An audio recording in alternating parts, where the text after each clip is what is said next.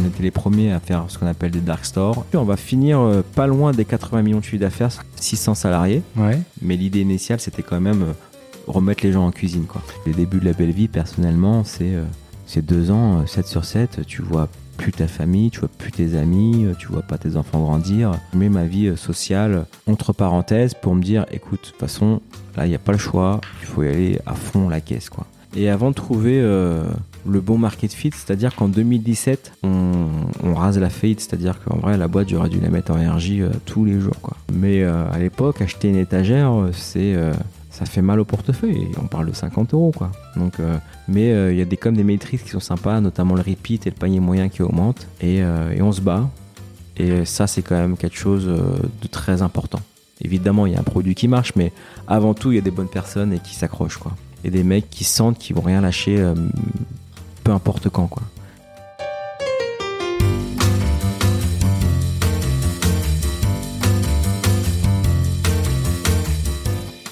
Vous écoutez La Combinaison, le podcast qui part à la rencontre de personnes exceptionnelles qui ont réussi dans leur domaine.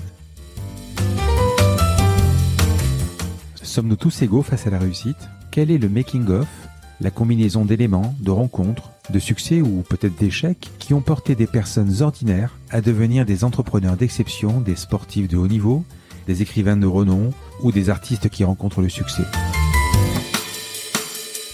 je suis Frédéric Azoulay, un passionné de podcast depuis plusieurs années et dirigeant d'une entreprise papéo.fr, une imprimerie en ligne réactive pour les professionnels et les revendeurs. D'ailleurs, si vous écoutez cet épisode jusqu'à la fin, je vous offre un code promo pour commander sur notre site. Ces parcours de vie me passionnent, me fascinent et je me suis toujours demandé ce qui faisait la réussite d'une personne. Je sillonne la France pour tenter de répondre à ces questions en rencontrant ces personnalités incroyables. Tous les 9 jours, je vous retrouve et je vous partage ces conversations passionnantes qui j'espère vous inspireront autant que moi. Bonne écoute Salut Paul Salut Alors tu es le CEO de La Belle Vie, Ouais. une épicerie en ligne qui a le vent en poupe. On vous a surnommé, alors je ne sais pas si c'est un compliment ou pas, le petit Amazon, je ne sais pas si c'est flatteur, Euh, tu me le diras plus tard et pourquoi. Ensemble, nous allons décrire ton parcours et tenter de comprendre la combinaison d'éléments, les ingrédients, la recette qui t'a amené là où tu es arrivé. Mais avant tout, Paul, je voudrais qu'on parle de toi. Est-ce que tu peux me dire quelques mots sur Paul Lay Euh, Paul Lay, 38 ans, euh, 39 en fait, dans 10 jours. Hmm. Faut que je m'y habitue. Euh, j'ai euh, deux enfants. Je suis pas encore marié, mais euh, je vais bientôt me marier aussi l'année prochaine. J'aime la vie tout simplement. Euh, je pense que je suis quelqu'un d'assez simple. En même temps, la belle vie, c'est que tu devais... euh, Ouais, en même temps, la belle vie, euh, c'est qu'on, que je devais aimer euh, déjà. je suis plutôt quelqu'un qui apprécie, qui est le verre à moitié plein, voilà, Mhm. dans la vie. Et ça a toujours été comme ça, toujours avec la banane, toujours. euh, J'aime beaucoup discuter avec euh, avec les gens, euh, même quand je les connais pas. Et, euh, et en fait, euh, tout le monde a une histoire, donc euh, je suis plutôt euh, à écouter les gens et et, euh, et à me marrer avec eux, voilà. Alors, j'ai pas mal bossé sur ton, sur ton profil, forcément, pour, pour, euh, pour préparer l'épisode. Alors, j'espère que ça, ça, sera le cas. hein. J'ai beaucoup aimé parce que tu as, as vraiment une histoire. Il y a une histoire, euh, on, on va, on va la décrire de toute façon, mais as vraiment, euh, il y a quelque chose, euh, c'est pas simplement un mec qui fait du business, et tu as vraiment une. On, on- on va en reparler. Ouais, bah écoute, euh, je j'ai pas l'impression de faire du business, euh, j'ai plutôt l'impression euh, de j'ai l'envie de me faire plaisir dans la vie, voilà. Hmm. Et à un moment donné, il faut travailler et remplir son frigo. Donc euh, autant faire des choses qu'on a envie de faire et qui nous prennent pas trop la tête euh, tous les jours, voilà. T'es né où? Alors, je suis né à Corbeil-Essonne, Mhm. dans l'Essonne, voilà, donc euh, une banlieue parisienne. Et euh, j'ai grandi dans la ville d'à côté, à Évry. Mhm. Et euh, j'habite toujours pas très loin de tout ça. Donc, je suis un des rares mecs de la Startup Nation, s'il en existe une, à, à- à prendre l'autoroute ou le RER le matin. Voilà. Quel genre d'enfance? Une enfance très heureuse, très mixte. Hmm. Voilà, j'ai beaucoup de nostalgie cette époque-là parce que j'ai, euh, je suis né dans un, j'ai grandi dans un quartier qui était pas facile et euh, et en 15 ans, euh, je l'ai vu euh, changer euh, du tout au tout. C'est-à-dire que J'habite à Ivry, enfin j'habitais à Ivry, et c'est un quartier en fait qui est. C'est Manuel Valls, non? C'était ouais. c'était Manuel Valls. J'ai travaillé pour lui d'ailleurs. Et, euh, et, en fait, c'est un quartier de, de, ville nouvelle où euh, on a créé euh, des jolis tours euh, euh, et on voulait un mix social entre le médecin, l'avocat et, et, et, la femme de ménage, par exemple. Et, ça a marché en fait. Ça a vraiment marché. C'était dans les années 80. C'était vraiment très sympa.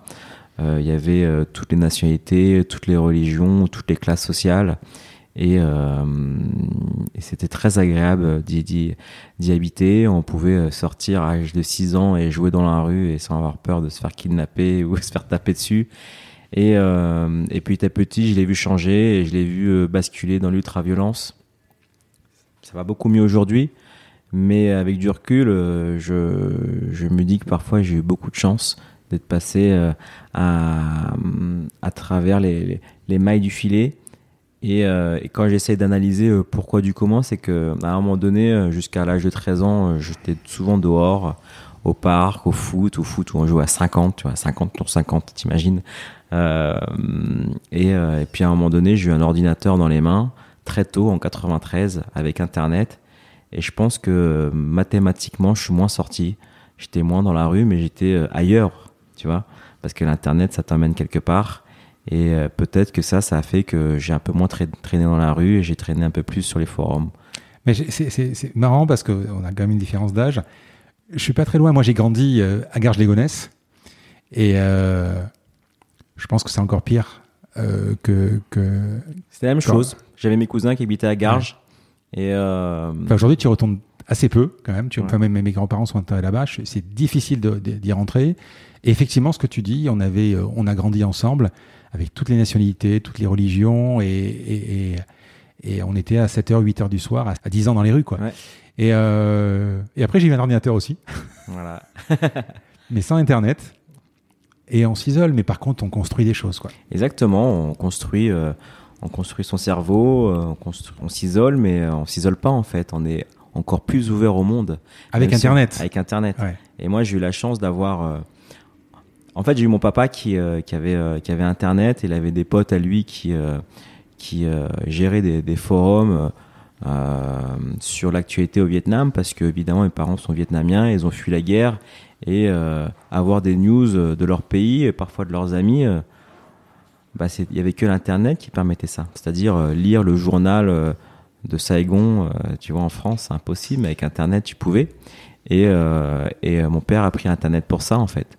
Et, euh, et moi, ben, pendant qu'il n'utilisait pas, je l'utilisais et j'allais, euh, j'allais sur les annuaires à l'époque. Les annuaires, tu vois, tu cliques d'un lien, puis d'un autre lien, et, puis tu, tu passes 3-4 heures parce qu'en vrai, une page internet, ça s'affichait en 10 minutes à l'époque. Oui, parce qu'il faut quand même pas oublier ce que tu, tu as raison, ce que tu dis, c'est qu'aujourd'hui, il y a Google, il y a un, une entrée pour dire où tu veux aller, quoi. Mais avant, c'était les annuaires, souvent. Les annuaires, ouais. Ouais, ouais, ouais. Les annuaires, et le plus connu d'entre eux, c'est évidemment Yahoo. Mais en France, à un moment, tu avais des multimaliens. Euh, Lycos. euh, Lycos. Lycos, c'est même euh, plus tard, hein, mais, mais voilà, on, tu disais, Voilà, il y avait voilà. Voilà, oui, exactement, voilà. Euh, donc, euh, on les a tous, euh, e-France, etc. Bref. Et euh, on utilisait les annuaires et c'était euh, c'était une super époque où finalement j'étais dans le concon à la maison euh, et euh, je découvrais le monde. Et en bas de chez moi, euh, il y avait euh, toutes les saloperies d'ultra-violence, voilà. Euh, j'ai, j'ai, Ils se rendent pas compte, tes parents, euh, le, le bonheur qu'ils t'ont- qu'ils ont eu à te filer un ordinateur plutôt que Ils s'en rendent compte maintenant, Ouais. mais maintenant, pas il y a un an, il y a maintenant. Ouais.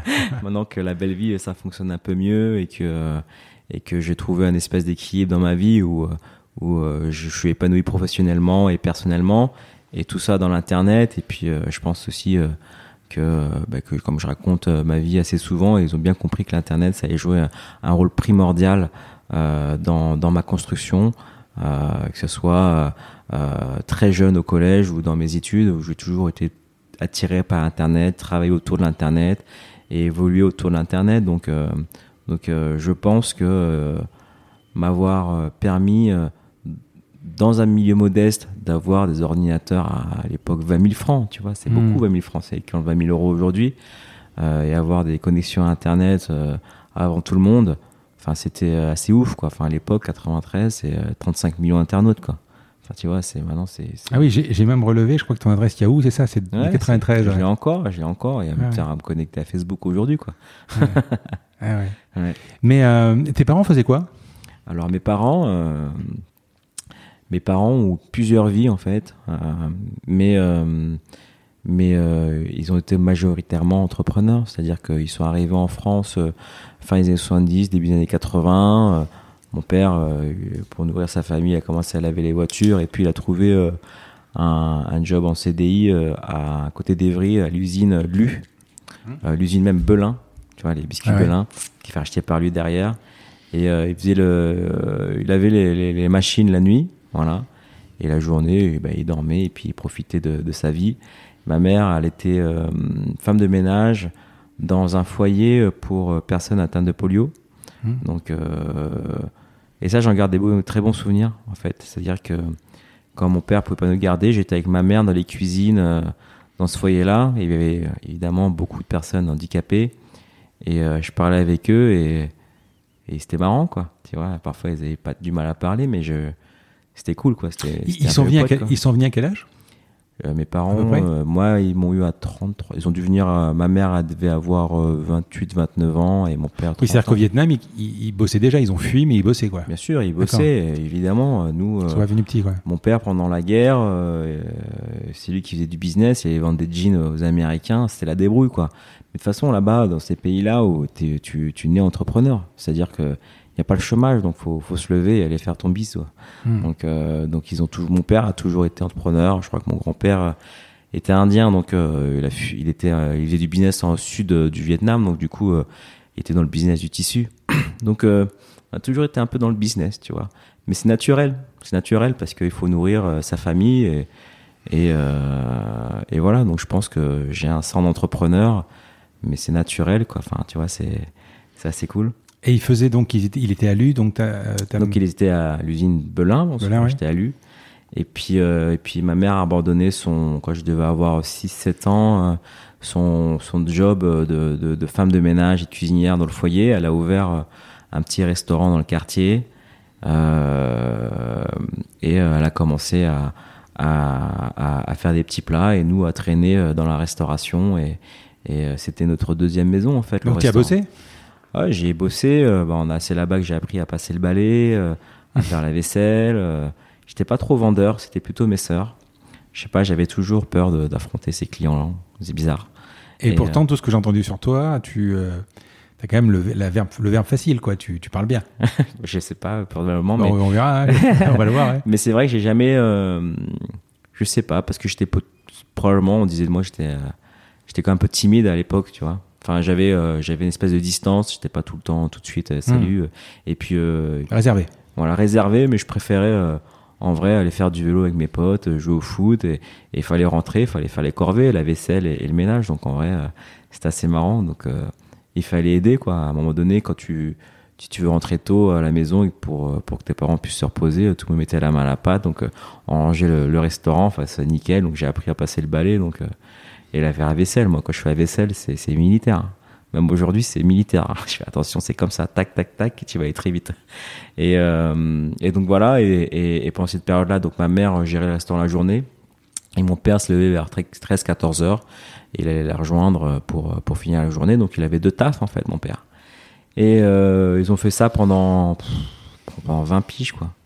Pendant 20 piges. Mon père, euh, il a été euh, malheureusement licencié économiquement par, euh, par l'usine Lu, parce que c'est comme ça, c'est le monde des entreprises. Mais tu vois, c'est le seul mec qui a pas fait la grève parce que euh, la boîte fermée, parce, parce qu'en fait, il avait un business à côté la journée et il bossait jour et nuit. Donc euh, voilà, c'était le seul mec qui faisait du ménage à se balader en Mercedes, quoi. Il, il tournait le, le resto? Ouais, il tournait, mais il tourne encore aujourd'hui. Aujourd'hui, c'est le, euh, le restaurant le plus vieux de la ville d'Evry, euh, Ah oui. deuxième sur euh, sur Trospilote, je crois, ou un truc de genre là. Euh, la semaine dernière, le maire est, est venu manger au restaurant et c'est ma sœur qui le gère aujourd'hui et c'est un, c'est un vrai restaurant familial où euh, où c'est des choses simples, c'est-à-dire tu rentres, bonjour, asseyez-vous, un petit sourire et tu connais tes clients, Mhm. voilà. Et euh, et c'est ça le commerce, tu vois, c'est ça le commerce. Cette, euh, cet héritage d'entrepreneur, tu l'as, enfin, tu as, des- tu as une fibre entrepreneuriale par héritage. Est-ce que euh, déjà à l'époque, tu avais, avais envie de, de croquer le monde ou plutôt euh, de reprendre euh, l'affaire des parents ou, J'avais. Donc tu avais quel âge à peu près là? Bah, en, en vrai, mes, mes parents, le restaurant, ils l'ont encore, mais, mais là, quand je te parle, j'avais euh, 12-13 ans. Tu vois. Et est-ce que j'avais envie de croquer le monde? Ça, j'en sais rien. euh, mais j'avais envie, euh, envie de me marrer, quoi. J'avais de me marrer, mais pas de manière euh, assez, euh, pas de manière sale. Tu vois, j'avais envie de, de faire des choses marrantes. Donc, euh, évidemment, t'as Internet, et puis t'es le premier à avoir un graveur. Même avant ça, j'imprimais des, des, des, des- j'imprimais des, images, des coloriages, euh, trucs de manga et tout. Je les vendais un franc dans l'école, c'était marrant. Et après, j'ai vendu des, des, des trucs sur les CD-ROM, je faisais des copies de CD-ROM, des albums, tu téléchargeais sur, sur euh, c'était quoi, sur, sur Napster, tu vois. Ah oui. Ah, des albums, euh, des Ouais, albums, oui, d'accord. Tu téléchargeais des albums de musique sur Napster, le piratage à mort, c'est Ouais, trop ouais. cool. Et euh, tu vendais ça sur les CD, les CD tu les vendais 15 francs, comme ça. Et ça me permettait de sortir euh, mes premières petites copines au cinéma et, et au McDo. Ah. C'est rigolo. Ouais, j'étais le riche du quartier. Donc c'était assez rigolo et euh, j'ai ja- j'ai jamais eu euh, des ambitions euh, monstrueuses à cette époque-là. Peut-être aujourd'hui un peu plus parce que tu réalises que c'est possible. Mais, mais je pense que ma aujourd'hui, euh, ce qui m'anime et, et par rapport à mon plus jeune âge, c'est un peu la même chose. C'est cette envie euh, d'être libre et d'être heureux dans la vie, quoi. Tu vois, c'est euh, tu dois te marrer dans la vie, quoi. Tu dois prendre du plaisir dans, dans la performance et avec les gens avec qui, avec qui tu travailles. Et c'était, ça a toujours été comme ça. Moi, j'ai toujours voulu être avec mes potes et, et me marrer. Et puis à un moment donné, il faut faire des choses, quoi. Voilà. C'est des choix à faire, mais euh, c'est vrai que tu rencontres des gens, et ils font une carrière enti- en- entière, ils se retournent, ils ont 65 ans, ils sont toujours restés au même endroit et ils ont rien fait de leur vie et ils regrettent, tu vois. Ouais. Euh, alors que, mais il faut un certain courage pour dire à, à 40, 50 ans, euh, je claque la porte et euh, je monte un business ou je change de boulot. C'est La plupart du temps, tu as des crédits, tu as des Mhm. machins, c'est compliqué.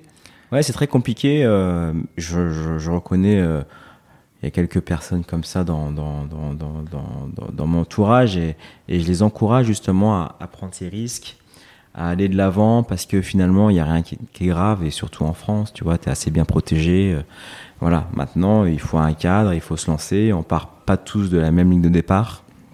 Ça, il faut bien le comprendre. C'est une vraie réalité. Euh, qu'on vienne de banlieue, euh, qu'on vienne de province, quelle province, quel village, quel département, quelle région, la ligne de départ est pas toujours la même. Par contre, euh, il y a deux trois choses qu'on doit où on doit rester hyper focus. Et si euh, ça, t'es focus sur ces choses-là, ça peut que bien se passer, quoi. Voilà. Des études? Ouais, des études, euh, bah, des études euh, assez assez normales. J'ai jamais été le meilleur de ma classe ou dans quelques matières qui me passionnaient. Quel bac? Bac S. Bac S. Voilà. D'accord. Euh... Ouais. Pourquoi Parce que c'était l'endroit où. tu suis tes potes. Hein. Et puis surtout, c'est celui qui, qui- ouvre le plus de portes, peut-être. Ouais, non, mais à cet âge-là, il n'y a pas de ça. Là d'où je Mm. viens, on dit pas bac S, euh, prépa, etc. Euh, C'est euh, au mois de juin, au mois de mai, tu regardes ton pote, Ah, tu fais quoi? Ah, vas-y, comme ça, on sera ensemble. hein. ça. C'est comme ça jusqu'au bac plus 2 en vrai. Tu sais, Ouais, donc, c'est euh, vrai. ouais. Mes parents, tu sais, ils étaient pas en train de dire, bah alors, tu vas faire quoi? Littéraire, machin. Ils étaient, va à l'école. Tu vois Donc c'était déjà ça. Et puis, euh, puis ils avaient leur taf. Et puis, euh, ils regardaient pas ce genre de, de documents, quoi. Ils signaient à la fin et point barre, quoi.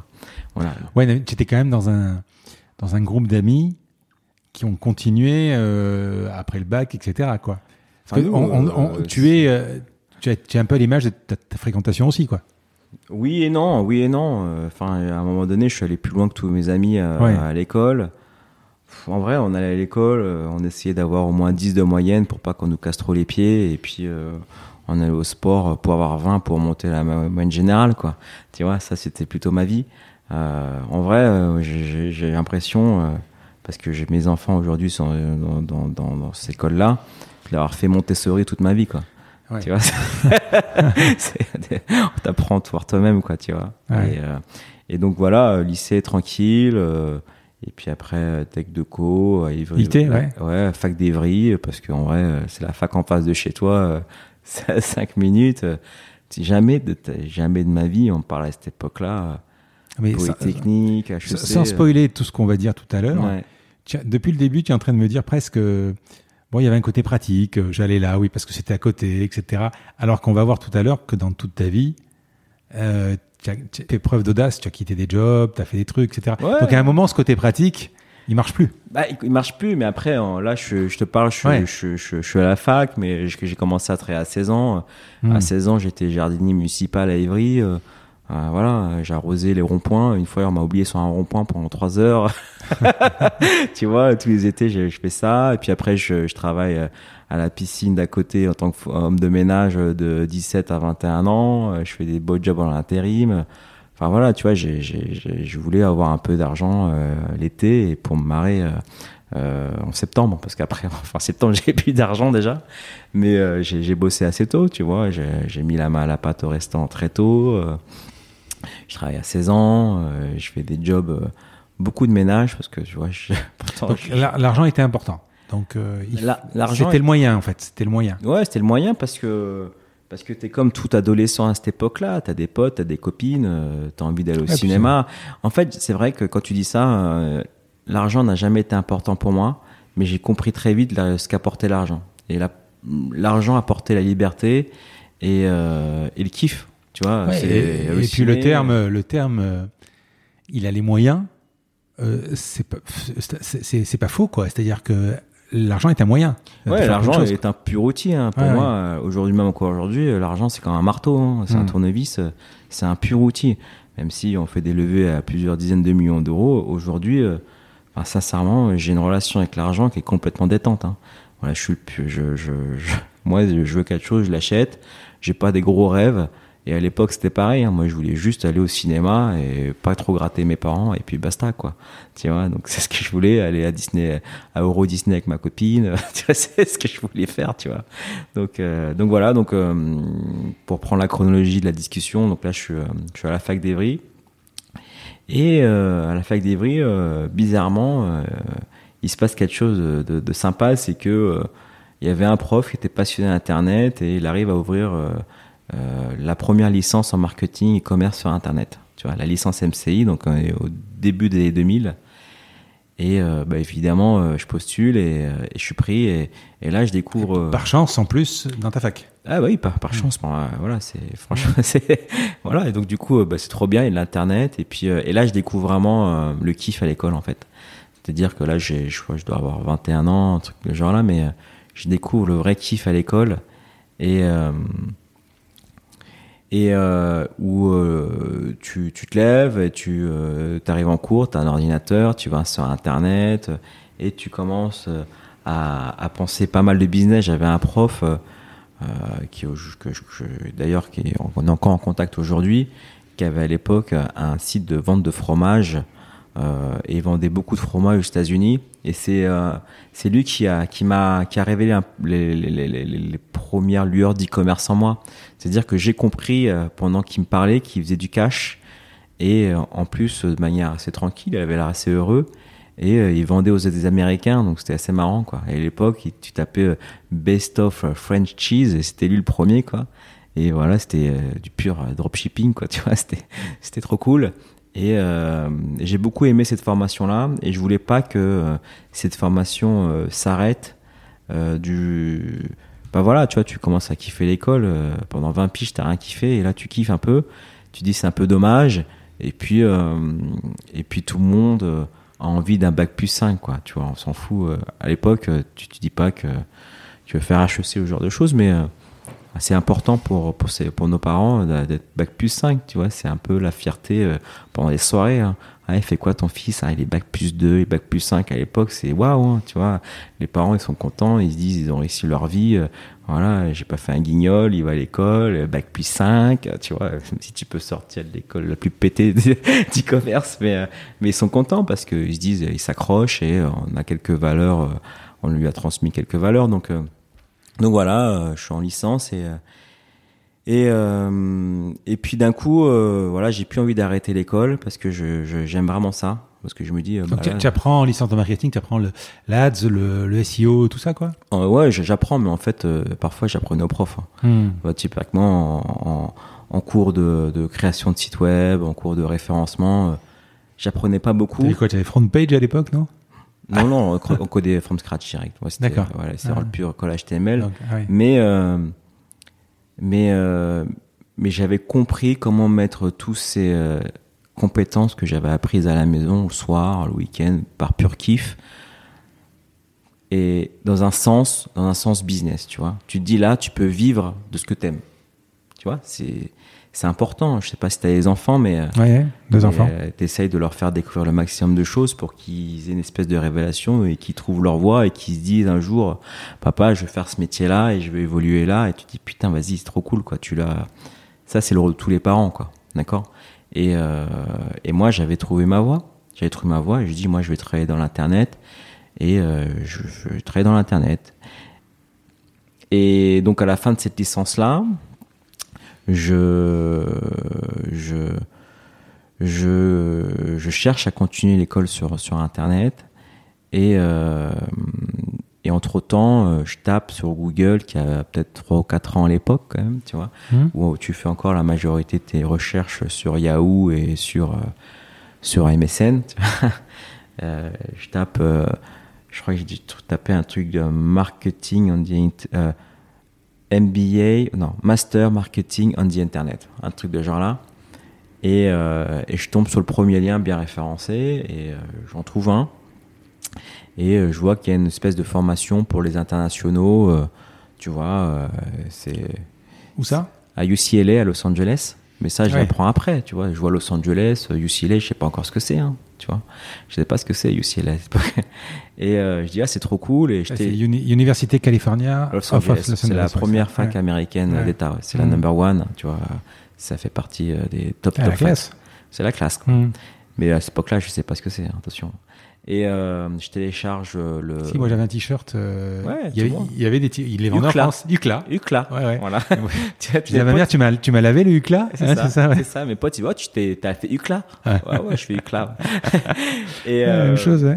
et du coup, euh, et du coup, je, je, je télécharge un vieux PDF tout pourri et je l'imprime sur un imprimante laser, tu vois, et tu remplis pas encore DocuSign à l'époque, tu vois. Mhm. Et je remplis, et voilà, et tu mets, euh, tu mets trop quatre timbres, hein, parce que t'envoies au select, ouais. t'envoies, et puis, euh, et puis, euh, et puis je l'envoie comme ça.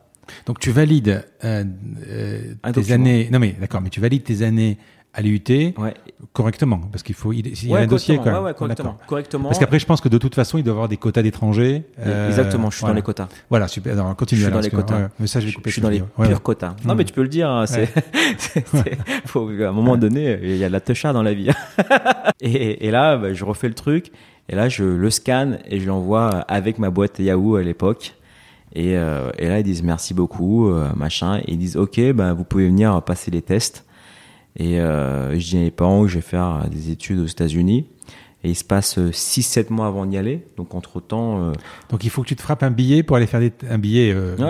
euh, un billet d'avion, parce qu'un billet, c'est autre chose. Ouais. Voilà, Donc, il faut que tu ailles là-bas faire des tests. ouais, Ah ouais. Ouais. Euh, et euh, et, euh, et on- je dois attendre 6-7 mois. Entre-temps, euh, je trouve une école de commerce parce que je pouvais pas rester à rien faire. J'ai pris la première école de commerce qui est tombée sous euh, celle de j'avais mon pote mon meilleur pote qui était à l'époque qui allait je fais vas-y je viens avec toi et, en vrai c'était en alternance Euh, un jour euh, à l'école un truc comme ça et quatre jours en entreprise et figure-toi que ce stage là parce que l'entreprise qui m'a qui m'a accepté, c'était la mairie d'Evry et le cabinet du maire à l'époque, Manuel Valls. Ah oui. Parce que euh, voilà, le Manuel Valls était étant le maire d'Evry, euh, je le croise dans la rue, je m'occupais de ses enfants au rugby et je fais bonjour Monsieur le maire, vous allez bien? En fait, euh, j'ai besoin d'un stage là pour mon école de commerce et, et je m'occupais de ses enfants depuis 2-3 ans au rugby et il me dit ah oui toi toi je te prends, il y a pas de problème. Donc, tu rencontres Manuel Valls? Ouais. On, on- on- on le dit quand même, il était, était encore pas Premier ministre. il est pas encore Premier ministre. Il, commande, il commence à peine sa, sa carrière. Sa de- carrière. sa carrière. Il est maire d'Evry. Il est, il- le PS euh, l'a- l'avait euh, projeté à Evry peut-être 3 ou 4, 3 ans avant ça. Et il venait du nord de Paris. Donc tu t'occupes de ces gosses. Ouais. Quand tu lui dis bonjour, il te connaît déjà. Ouais, il me connaît, ouais. Ok. Il me connaît, je fais bonjour monsieur Valls, euh, bonjour monsieur le maire. Voilà, je, je, je viens de finir ma licence, je cherche un stage. Il me fait, ah, toi, je te prends. Il me demande même pas ce que je veux faire. Toi, je te prends. Il me fait, et après, il me dit, qu'est-ce que tu veux faire? Je ouais, dans la com, internet. Je dis ça. Il fait, ah, ça tombe bien, j'ai besoin de quelqu'un pour gérer euh, le site internet et euh, euh, le site internet de la ville. Voilà. Et euh, très vite, je comprends que il me prend, voilà, il me prend, et puis je suis en fait dans, dans le service de communication et très proche du cabinet. Et de temps en temps, bah, je deviens une espèce de community manager pour l'époque, quoi, pour, pour Mm. le Valls. Et je travaillais un an pour lui presque, et dans l'alternance, et j'ai j'ai passé une super année, quoi. Franchement, j'ai adoré euh, travailler dans la politique. Voilà. Et euh, donc, entre-temps, bah, vers la, f- à la fin de mon stage euh, avec Manuel Valls et, et avec les gens de son cabinet, je, je prends un billet, je vais à Los Angeles. Et euh, là, j'ai un ami de mon père qui habite à Los Angeles, donc il, il m'accueille et euh, il me réceptionne en gros. Mais, euh, mais il habitait pas à Los Angeles, il habitait à Long Beach. Donc, Mhm. grosso modo, c'était un peu loin de LA quand même. Mhm. Donc, De euh, toute façon, tout est loin des. Exactement. tout est- tout est immense, et donc ouais. pour euh, rester près de la fac, je suis en famille d'accueil et je me retrouve dans une famille trop cool. Mais elle, elle est à Hollywood, non Direct? Non, elle est où? Elle est à côté d'Hollywood, ouais. Ouais, ouais. Westwood. Ouais, ouais, Ah oui, Westwood. Et, euh, et vraiment trop cool, c'était des Jamaïcains et j'ai kiffé. c'était trop cool, tu vois le petit Asiat qui arrive, qui arrive chez les Jamaïcains, tu vois, et euh, avec les dreads. Le ouinge, hein, ouais. Et tu vois, j'étais trop trop heureux. Ouais. Et euh, et euh, et enfin, je me rappelle, elle voulait grave devenir actrice et tout. Mais elle avait 45 piges, ça faisait 20 piges qu'elle était actrice, donc c'était trop, c'était trop marrant. C'était vraiment le, c'était vraiment le Hollywood euh, un peu bof bof, tu vois. Mais euh, mais voilà, j'ai des gens qui euh, avec qui je me marre bien, et puis euh, un toit, et puis un lit, et puis internet, une connexion, c'est cool, c'est ce qu'il me fallait. Et puis là, je commence à passer les tests, le Gmail, le SAT, etc. pour UCLA, et puis euh, et puis je suis pris. Donc tu maîtrisais, euh, tu avais quand même une bonne connaissance de l'anglais déjà. Non, non, non. C'est quoi les SAT, tout ça? C'est pas des. Bah, si, si, c'est des tests en anglais, mais euh, je parlais pas anglais en fait. Mais j'ai parlé, euh, j'ai appris, l'anglais en arrivant euh, à fond. Et ça, ça suffit. Bah, Faut croire. Faut Faut croire. croire que ça suffit, mais après, je, je bûchais quand même, tu vois. Ouais, ouais. Je bûchais quand même et, euh, et, euh, et ça a suffi. Après, c'est les tests mathématiques, etc. Et puis, euh, les tests d'anglais, quand même 20 piges, tu fais de l'anglais, t'as un niveau, mais en fait, mon speaking était complètement shitty, quoi. Tu vois. Mais l'écrit, ça allait. Et puis après, les maths, c'est pareil en Europe et aux États-Unis. voilà, c'est, tu passes les tests et puis j'ai des scores corrects, mais pas ouf, qui me mettent en liste d'attente. Et, et puis, voilà, comme les listes d'attente, j'étais pas trop loin, euh, été pris. Et, et je pense qu'il manquait de français dans le truc, genre là. Tu es rentré pour des quotas aussi euh Ouais, je pense qu'il y a des questions de, cote, de, de, de, de quotas. Il n'y avait pas beaucoup d'Européens dans, dans ce cursus-là. Il y avait beaucoup de Japonais et d'Indiens qui étaient super forts d'ailleurs. Super forts. Les mecs étaient vraiment super forts. Plusieurs fois, je me suis dit que j'étais un imposteur, un vrai putain d'imposteur, quoi. mais, euh, mais voilà, ça se passe bien. Je reste euh, 18 mois et j'adore, j'adore vraiment. euh, Mais euh, UCLA, c'est pas Stanford. C'est- plutôt ambiance euh, Silicon Valley à LA ou, euh, ou Hollywood? Hmm, en fait, c'est il y a beaucoup de soleil. C'est quand même euh, t'es quand même entre euh, t'es quand même pas loin de Sun- enfin t'es sur Sunset Boulevard. Euh, écoute, c'est comme j'avais pas de thunes, euh, j'ai pas eu ce, ce cette vie Los Angeles fancy, tu vois. Mm. Donc c'était très studieux. Mais, mais avec du recul et connaissant Stanford aujourd'hui, c'est vraiment deux ambiances, quoi. C'est vraiment deux ambiances. C'est- beaucoup plus. euh, Moi, je suis allé plusieurs fois. Je suis allé, je suis UCLA, allé tu plusieurs fois en Californie. Ouais. Euh, Il y a une réelle différence d'ambiance à San Francisco et à Los Angeles. Euh, on a presque l'impression, on schématise, bah, de toute façon on le sait pas qu'on schématise, c'est qu'il y a quand même un côté euh, cinéma, Mm. tout le monde veut, tout Ouais, le monde euh, devenir acteur, ouais. et l'autre tout le monde devenir start-upper. C'est ça. Enfin, C'est exactement ça. Évidemment, oui, il y a beaucoup de gens qui, il y a déjà des caméras tout le temps sur le campus parce que, en vrai, les campus à, à- les, les- qui sont filmés dans les films américains, c'est toujours aussi LA, tu vois. Euh, il y a toujours des caméras, des apprentis euh, cinéastes, voilà, Et la musique, etc. Il y a beaucoup d'art là-bas, évidemment, beaucoup de beaux sportifs. Euh, donc beaucoup de pom-pom girls aussi, donc euh, voilà, mais euh, mais il y a quand même la plupart de gens qui sont complètement normaux et studieux, mais ils ont quand même des cursus scolaires assez particuliers. Ils ont vraiment des, des verticales très très précises aux États-Unis. voilà, les sciences de la chimie, de machin, etc. Enfin, tu comprends rien du tout. Toi, tu fais juste marketing on dit internet, tu vois. Et mais c'est plutôt cool. Tu vois des experts de des experts du, monde entier. euh, et euh, je crée un réseau aussi international parce que j'étais pas mal avec des Japonais et des Indiens donc, euh, qui sont encore aujourd'hui des amis. Hein, tu vois, j'ai- des amis aujourd'hui qui ont fait bizarrement qu'on fait Way Combinator il y a 10 ans et qui aujourd'hui euh, valent euh, 700 millions, mais c'est des mecs qui étaient là au dortoir avec moi. Quoi. Combinator, je l'explique, ce sont des accélérateurs qui ont par exemple fait des Airbnb, etc., qui étaient à l'origine Ah. d'Airbnb par exemple. Exactement. Ah ouais. Exactement. Donc, Paul euh, Graham. J'ai j'ai un ami qui a fait Way Combinator et je peux te dire qu'avec lui, euh, j'aurais jamais misé un sou sur lui. Quoi. Mm. mais maintenant, il est trop fort. Il a une boîte, il faut presque un milliard. Quoi. Et, euh, et puis tant mieux. Euh, donc voilà, je passe 18 mois super. Au bout de ces 18 mois-là, je veux continuer mon rêve américain. Donc je postule en. Donc tu te dis, c'est là que je veux vivre. Ah ouais, complètement. Ouais. Mais j'ai encore envie de vivre là-bas en fait. Ah, quoi? Alors j'ai encore envie de vivre là-bas. hein. D'accord. Non, ouais, bien sûr. Ouais, moi je aussi. finirai là-bas. Je D'accord. finirai là-bas. Dans tous les cas, je finirai là-bas. Je... Tu connais, euh, j'ai interviewé, tu connais Ilan Abes- Abessera Ah bah oui, il était investisseur chez Auto July. Ah oui Oui. D'accord. Il C'était a- pas le meilleur investissement de sa vie, mais au moins il n'a pas perdu d'argent. je l'ai, je l'ai interviewé dans les, je sais plus quel épisode. Mais on, on- on parle réellement de cette vie, son rêve. Il est allé une première fois euh, tout petit, en 95, je crois, de mémoire, à New York. Ouais. Et il a axé sa vie entière, ses études, pour retourner parce que c'était sa vie. Et maintenant, je l'ai eu au téléphone il y a pas très longtemps. Ça, il est américain. Ouais, il il, a- est américain et son assistante personnelle est, et, euh, et, euh, c'est la sœur de mon beau-frère. comment Et elle s'appelle? Je sais plus. euh, Un nom très compliqué. Oui, c'est ça. ouais, ouais, mais ouais. c'est la sœur de mon beau-frère. C'est Ah, moi très qui l'ai présenté. Ok. C'est un type super, Ilan. Ah, j'adore. Ilan. Ilan, c'est le. C'est c'est c'est c'est un, c'est un mec a montré un exemple pour tout le monde. Ouais, mais je lui dirais le euh, que je en contact. Franchement, c'est euh, cœur sur la main, super smart. euh, tu, moi, s'il écoute ce podcast, ben, Il écoute Bisous. Euh, donc voilà, donc je, je, fais, je finis mes études et j'essaie absolument de rester euh, travailler aux États-Unis et je trouve un emploi euh, pour euh, chez euh, chez chez Shopzilla. Shopzilla, c'est un concurrent de Kelku, etc. à l'époque, Mhm. donc c'est un comparateur de prix. Donc on est en 2005-2006, donc ça cartonne ce genre de site. Ah, j'en souviens, ouais. Et, euh, et je suis pris, et pour être pris, il fallait quand même avoir un permis de travail, donc il fallait que je rentre en France et eux qui fassent les papiers. Et euh, au moment où ils commencent à faire mes papiers, euh, j'ai plus de news pendant deux semaines, et là je les rappelle, je fais ça va bien et tout. Et il fait ah ouais Paul, ça va super bien, on a deux news en fait euh, à te dire, une bonne et une mauvaise. J'ai le cœur qui palpite, je fais bon bah, on va commencer par la bonne.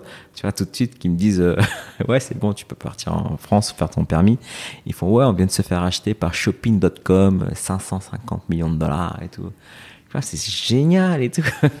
Et la mauvaise, ah bah finalement, comme ils ont, nous ont racheté, on a gelé euh, toutes les embauches. euh, pour, les, pour le pays européen, etc.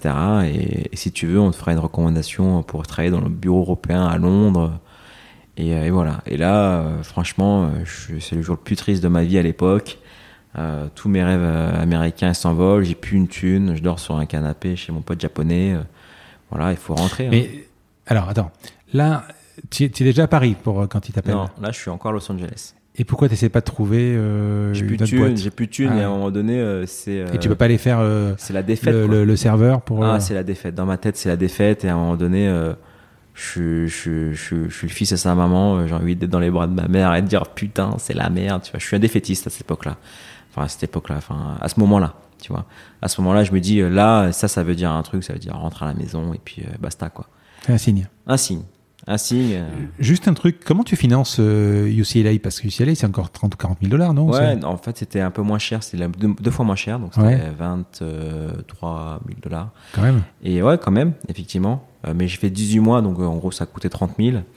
Et, euh, et, euh, et j'ai eu la chance d'avoir des parents qui ont travaillé depuis 15 ans et qui Ils étaient sont enseignés pour. entrepreneurs. euh, Et, euh, et j'ai- je suis une famille de, de, de cinq enfants.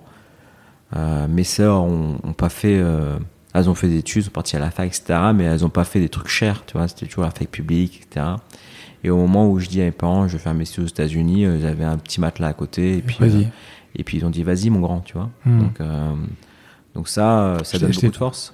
Je t'ai coupé, excuse-moi. ouais, ouais. Pas de souci. En vrai, euh, tu vois, j'ai vécu dans une cité hyper dure. euh, Hmm. mais euh, qui est très pauvre, etc. Mais, euh, mais au final, euh, j'étais le bourgeois du coin, quoi, tu vois. Hmm. Et euh, c'est très bizarre à dire avec le recul, parce que d'où tu viens, tu vois.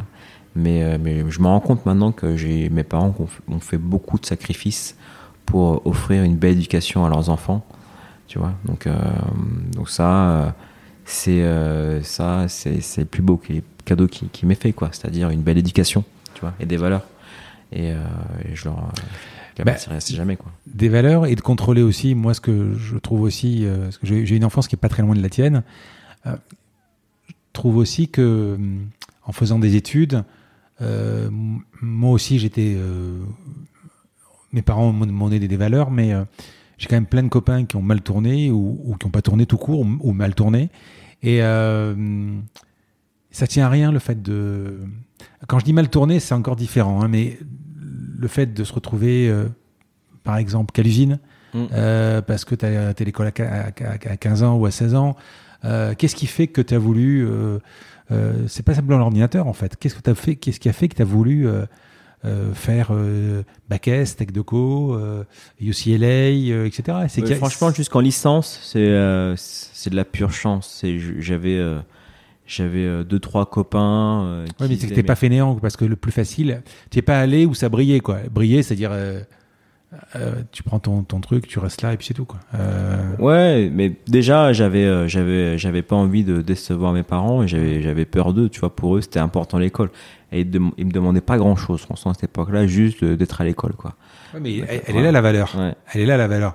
De se dire, le regard de mes parents est important. Oui, bien sûr. Elle est là, elle est là la valeur. Ouais. Ouais c'est c'est c'est une vraie valeur et c'est vrai que que j'avais pas envie de les décevoir et encore aujourd'hui, j'ai pas envie de décevoir mes parents et j'ai pas envie de décevoir euh, les, les gens qui euh, les gens qui m'aiment et Mm. à qui euh, et avec qui je passe du temps, tu vois. C'est vrai que c'est quelque chose, c'est un trait de caractère de pas envie de décevoir qui est qui qui euh, qui est, qui est très fort chez moi et et j'ai aussi les défauts de cette qualité-là, si on peut dire, tu vois, quand il faut quand arrive le moment où euh, tu dois renvoyer quelqu'un, etc. C'est quand même des gens avec qui tu as partagé des moments. C'est pas les moments les plus faciles, donc ça, tu te fais, euh, tu, tu te fais violence. Hmm. Voilà, c'est pas naturel, ça chez moi, mais euh, ça fait partie du job. Voilà. Donc tu reviens, euh, Je reviens hyper déçu. Je reviens hyper déçu en juillet euh, 2006, je crois, ou 2007. Hyper déçu à Évry, dans ma chambre d'ado, et puis et puis là, il faut chercher du boulot. Donc j'envoie quelques CV, et je reçois euh, deux, deux réponses positives pour un entretien, mais aussi euh, après les entretiens. Une à l'époque rue du Commerce. À l'époque rue du Commerce, c'est quand même euh, c'est le top du top. Hein. Ça fait autant de chiffre d'affaires qu'Amazon, je pense à Mhm. l'époque. hein. Euh, En France. en France. Ouais. non, mais à l'époque, c'était pas mal. hein. Ah ouais. Enfin, moi, j'achetais tout là-bas. C'était super Ouais, service, super site, etc. C'était Ouais. top, rue Commerce. Ouais. C'était l'Amazon français, on peut dire ça. Hmm. Et, Qui a été euh, racheté, là. Qui a été racheté euh, plusieurs fois, ou je sais plus. Là, ça a été racheté Par euh, non, alors c'était rach- re-racheté par euh, quelqu'un que j'ai reçu dans le podcast, qui s'appelle Karine La Chanzal. Redoute, ouais. Non, non, la Redoute, c'est l'épisode. Ah ouais. c'est vrai que c'est l'épisode en ce moment. Et non, non, euh, des Trois Suisses, Les justement. Voilà, les Trois Suisses. C'est eux qui ont racheté les Trois Suisses et rue du Commerce. Ouais. ouais. Ok. Mais je pense qu'il a perdu de sa. Ah oui, c'est. Puis il y a ses discounts devant. Il n'y a pas tout ça avant, quoi. Ah non, il n'y avait pas tout ça. Hmm. Mais donc, euh, rue du Commerce, et euh, qui était plutôt bien payé. hein. J'étais, euh, C'était bien. Et. euh, En marketing digital. ouais, c'est ça, marketing. Enfin, ça s'appelait pas digital à l'époque. Ça s'appelait. euh, Non, ça s'appelait chef de projet, chef de projet, chef de projet, Ouais. chef de projet, rue Mhm. commerce, chef de projet. Et et du coup voilà et puis je passe un autre entretien à Montigny-les-Bretonneux avec je rentre dans un bureau qui fait faire un petit, un petit plateau de je sais pas 300 mètres carrés. Il n'y avait pas de meubles, Et au fond, il y avait un petit bureau ouvert. Et bah, j'avance, je fais bonjour, je viens pour l'entretien. Et, euh, et je m'assois et j'écoute ce qu'il me dit, je me présente. Mais il me le dit avec beaucoup de passion, tu vois. Et, euh, Et il était en train de créer la boîte? il est en train de lancer le bureau parisien et il venait de créer la boîte. Donc il avait le bureau vide. Voilà, c'était une boîte qui faisait un million et demi de chiffre d'affaires Déjà. par euh, déjà à cette époque-là, mais c'est pas c'est pas la folie non plus. Mais en tout cas, il lance Paris, etc. Enfin, rien à voir avec euh, rue du commerce. Ah et avec la belle vie aujourd'hui aussi. Ouais. Et, euh, et, euh, et, et- il me parle avec beaucoup de passion. euh, et puis à la fin, je vois, ok, en gros, euh, tu veux que je vende des sites internet à des PME, quoi. Il fait, ouais, il n'y a pas que ça, mais tu vois, tout le discours de start-up, tu vois, il y a un peu de tout dans. Mais avec beaucoup de passion et je crois en sa sincérité. Et au moment où euh, je lui demande combien, euh, combien je, je vais te payer, et là, pareil, il me sort un tableau pour m'expliquer le truc, des primes, des trucs, enfin, je, je comprends rien du tout. Bon, en gros, euh, à l'époque, je commence, j'ai j'ai le SMIC avec plein de primes, quoi. Donc moins cher Ah oui, trois Que fois rue- moins cher quasiment. que rue du commerce. Ah ouais, quasiment deux fois et demi, trois fois moins cher que rue du commerce.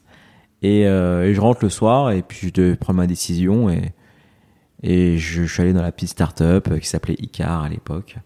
Et euh, Non, mais ça, ça, ça, c'est vachement intéressant parce que. Alors, avant que je te pose ma question, tu étais quand même dans le mode. Je trouve quelque chose pour retourner aux États-Unis ou tu étais où tu avais fait une croix? Je, je, je suis dans le. J'ai pas jamais fait de croix aux États-Unis, même encore Mm. aujourd'hui. Euh, je suis dans le mode euh, déjà, euh, je dois. J'ai pris une claque. J'ai pris une claque, il faut aller travailler, tu vois, il faut, il faut, il faut, il faut redescendre de ton petit nuage et puis aller remettre, aller repartir à la mine, quoi. Tu vois, je suis dans ce mode-là. Et ce qui est vachement intéressant, donc, tu as en face rue du commerce avec un salaire trois fois meilleur Ouais. et des perspectives. Et c'est quand même rue du commerce qui est Ouais. encore, qui est, qui est aujourd'hui euh, euh, un peu per... enfin, il a perdu, il a perdu de sa superbe, mais Mm. il, il- À l'époque, c'était un méga site. C'était le top. hein. Voilà. Et en face, tu as la petite boîte qui fait un million, c'est-à-dire rien par rapport à rue du commerce, et euh, avec un salaire trois fois moins cher. Et tu vas chez. Alors là, encore une fois, pour, je, je- je te disais tout à l'heure, tu n'es pas attiré par ce qui brille, mais tu es- tu vas pas à la lumière, quoi, en fait. Non, j'y vais pas à lumière, j'y vais euh, parce que j'ai parlé avec quelqu'un qui, euh, qui a su trouver les, les, les, les bons mots et, et j'ai cru euh, quand il m'a dit écoute, tu vas rester avec nous et tu, on va tout déchirer ensemble et tu gagneras bien ta vie. C'est une question de, de semaines ou mois et regarde, on est venu, on a ouvert des bureaux et puis, euh, et puis on va pas y aller avec le dos de la cuillère et on cherche des, des, des mecs comme toi, jeunes, qui en veulent, des touches à tout, euh, qui connaissent bien l'internet.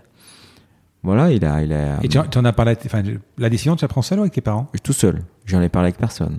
Parce que c'est pas sûr que tes parents t'auraient dit. euh, Non, ils m'auraient dit euh, pas Bah, chérie du commerce. et tout le monde m'aurait dit bah, chérie du commerce, mais 100%, 100% des gens. Je le dis à personne. C'est une décision que je prends tout seul. euh, c'est voilà. marrant. Ouais, c'est, c'est, c'est, c'est- parce que euh, je, je, je, je, me disais que ma place était là-bas et que j'avais, euh, je pouvais rentrer dans une case où euh, j'avais l'avoir, j'allais avoir un, je pouvais avoir un, un, impact, tu vois. Et ça, c'était super intéressant pour moi. Je dis, écoute, je vais pas être juste un numéro, je vais avoir un impact, je vais toucher à tout. Voir une boîte qui grossit, c'est plutôt marrant. Et j'étais pas encore dans le mood entrepreneur à l'époque, tu vois, je savais pas ce que vraiment ce que je voulais faire encore. Mais mais j'étais attiré par ça, tu vois. Et ils vendaient quoi, eux? Des sites internet euh, à des petites PME à l'époque 2006-2007, euh, t'as un million de boîtes en France, il n'y en a aucune qui est sur Google quasiment, euh, pas de pas de site internet, euh, pas de référencement, donc Enfin, Une sorte de concurrent à l'époque des packs jaunes ou, Ouais, complètement, complètement. Tu vois, et bah, Et c'était Google et les poches jaunes en fait. Mais il fallait être dessus, il fallait être référencé. Ouais, top tape, annonce. un restaurant Paris 15e, il fallait ressortir. Et voilà, avec un joli site, avec des jolies photos. Et encore aujourd'hui d'ailleurs, mais, euh, mais à l'époque, c'était vraiment euh, c'était nouveau quand on sortait de la bulle. Et puis maintenant, on commence à comprendre l'Internet et surtout la puissance du référencement et la puissance de la visibilité sur Internet. C'était quelle, quelle période, à peu près? 2006-2007, ouais. Euh, Donc l'iPhone vient de sortir. l'iPhone n'est pas encore sorti. 2007, il est sorti. Ouais. Donc ouais, ouais, c'est ça, juste avant. Ouais, Pas d'App Store par contre. Pas d'App Store l'App il n'est Store, pas encore sorti l'iPhone, effectivement. Il n'est pas encore sorti, mais il sort quelques mois après. Et surtout, il fait un buzz. Enfin, c'est pas qu'il fait un buzz, c'est qu'il est préparé. euh, on le sait longtemps à l'avance, euh, quelques mois à l'avance, qu'il va sortir. Quoi. Il y a un truc incroyable que se prépare, qui prépare Apple. Quoi. Mm, mm, Voilà. Exact. Mm. Et, euh, et donc du coup, ça se passe plutôt bien. On lance, donc je rejoins cette boîte-là, ICA, ça se passe plutôt bien. J'y rentre en septembre. La boîte, le bureau parisien grossit bien. Et en décembre, tu vois, je, pas que je commence à m'ennuyer, mais euh, Mais tu vendais des sites tu, tu, tu- ouais, ouais, je vendais. Ouais. Ah, t'étais co- presque commercial, quoi. Ouais, j'étais commercial. J'étais un pur commercial. et J'ai appris la vente, la vente euh, qui est très décrite à l'époque, qui est la vente euh, one shot. Hum. Mais c'est euh, c'est une vente euh, qui te procure tellement d'adrénaline en fait. Qu'est-ce que tu appelles one shot? C'est-à-dire qu'il n'y a, y a pas d'équipement derrière pour. Non, tu rentres à 14h chez ton restaurateur, à 15h30, tu reçois qu'un contrat quoi. Voilà.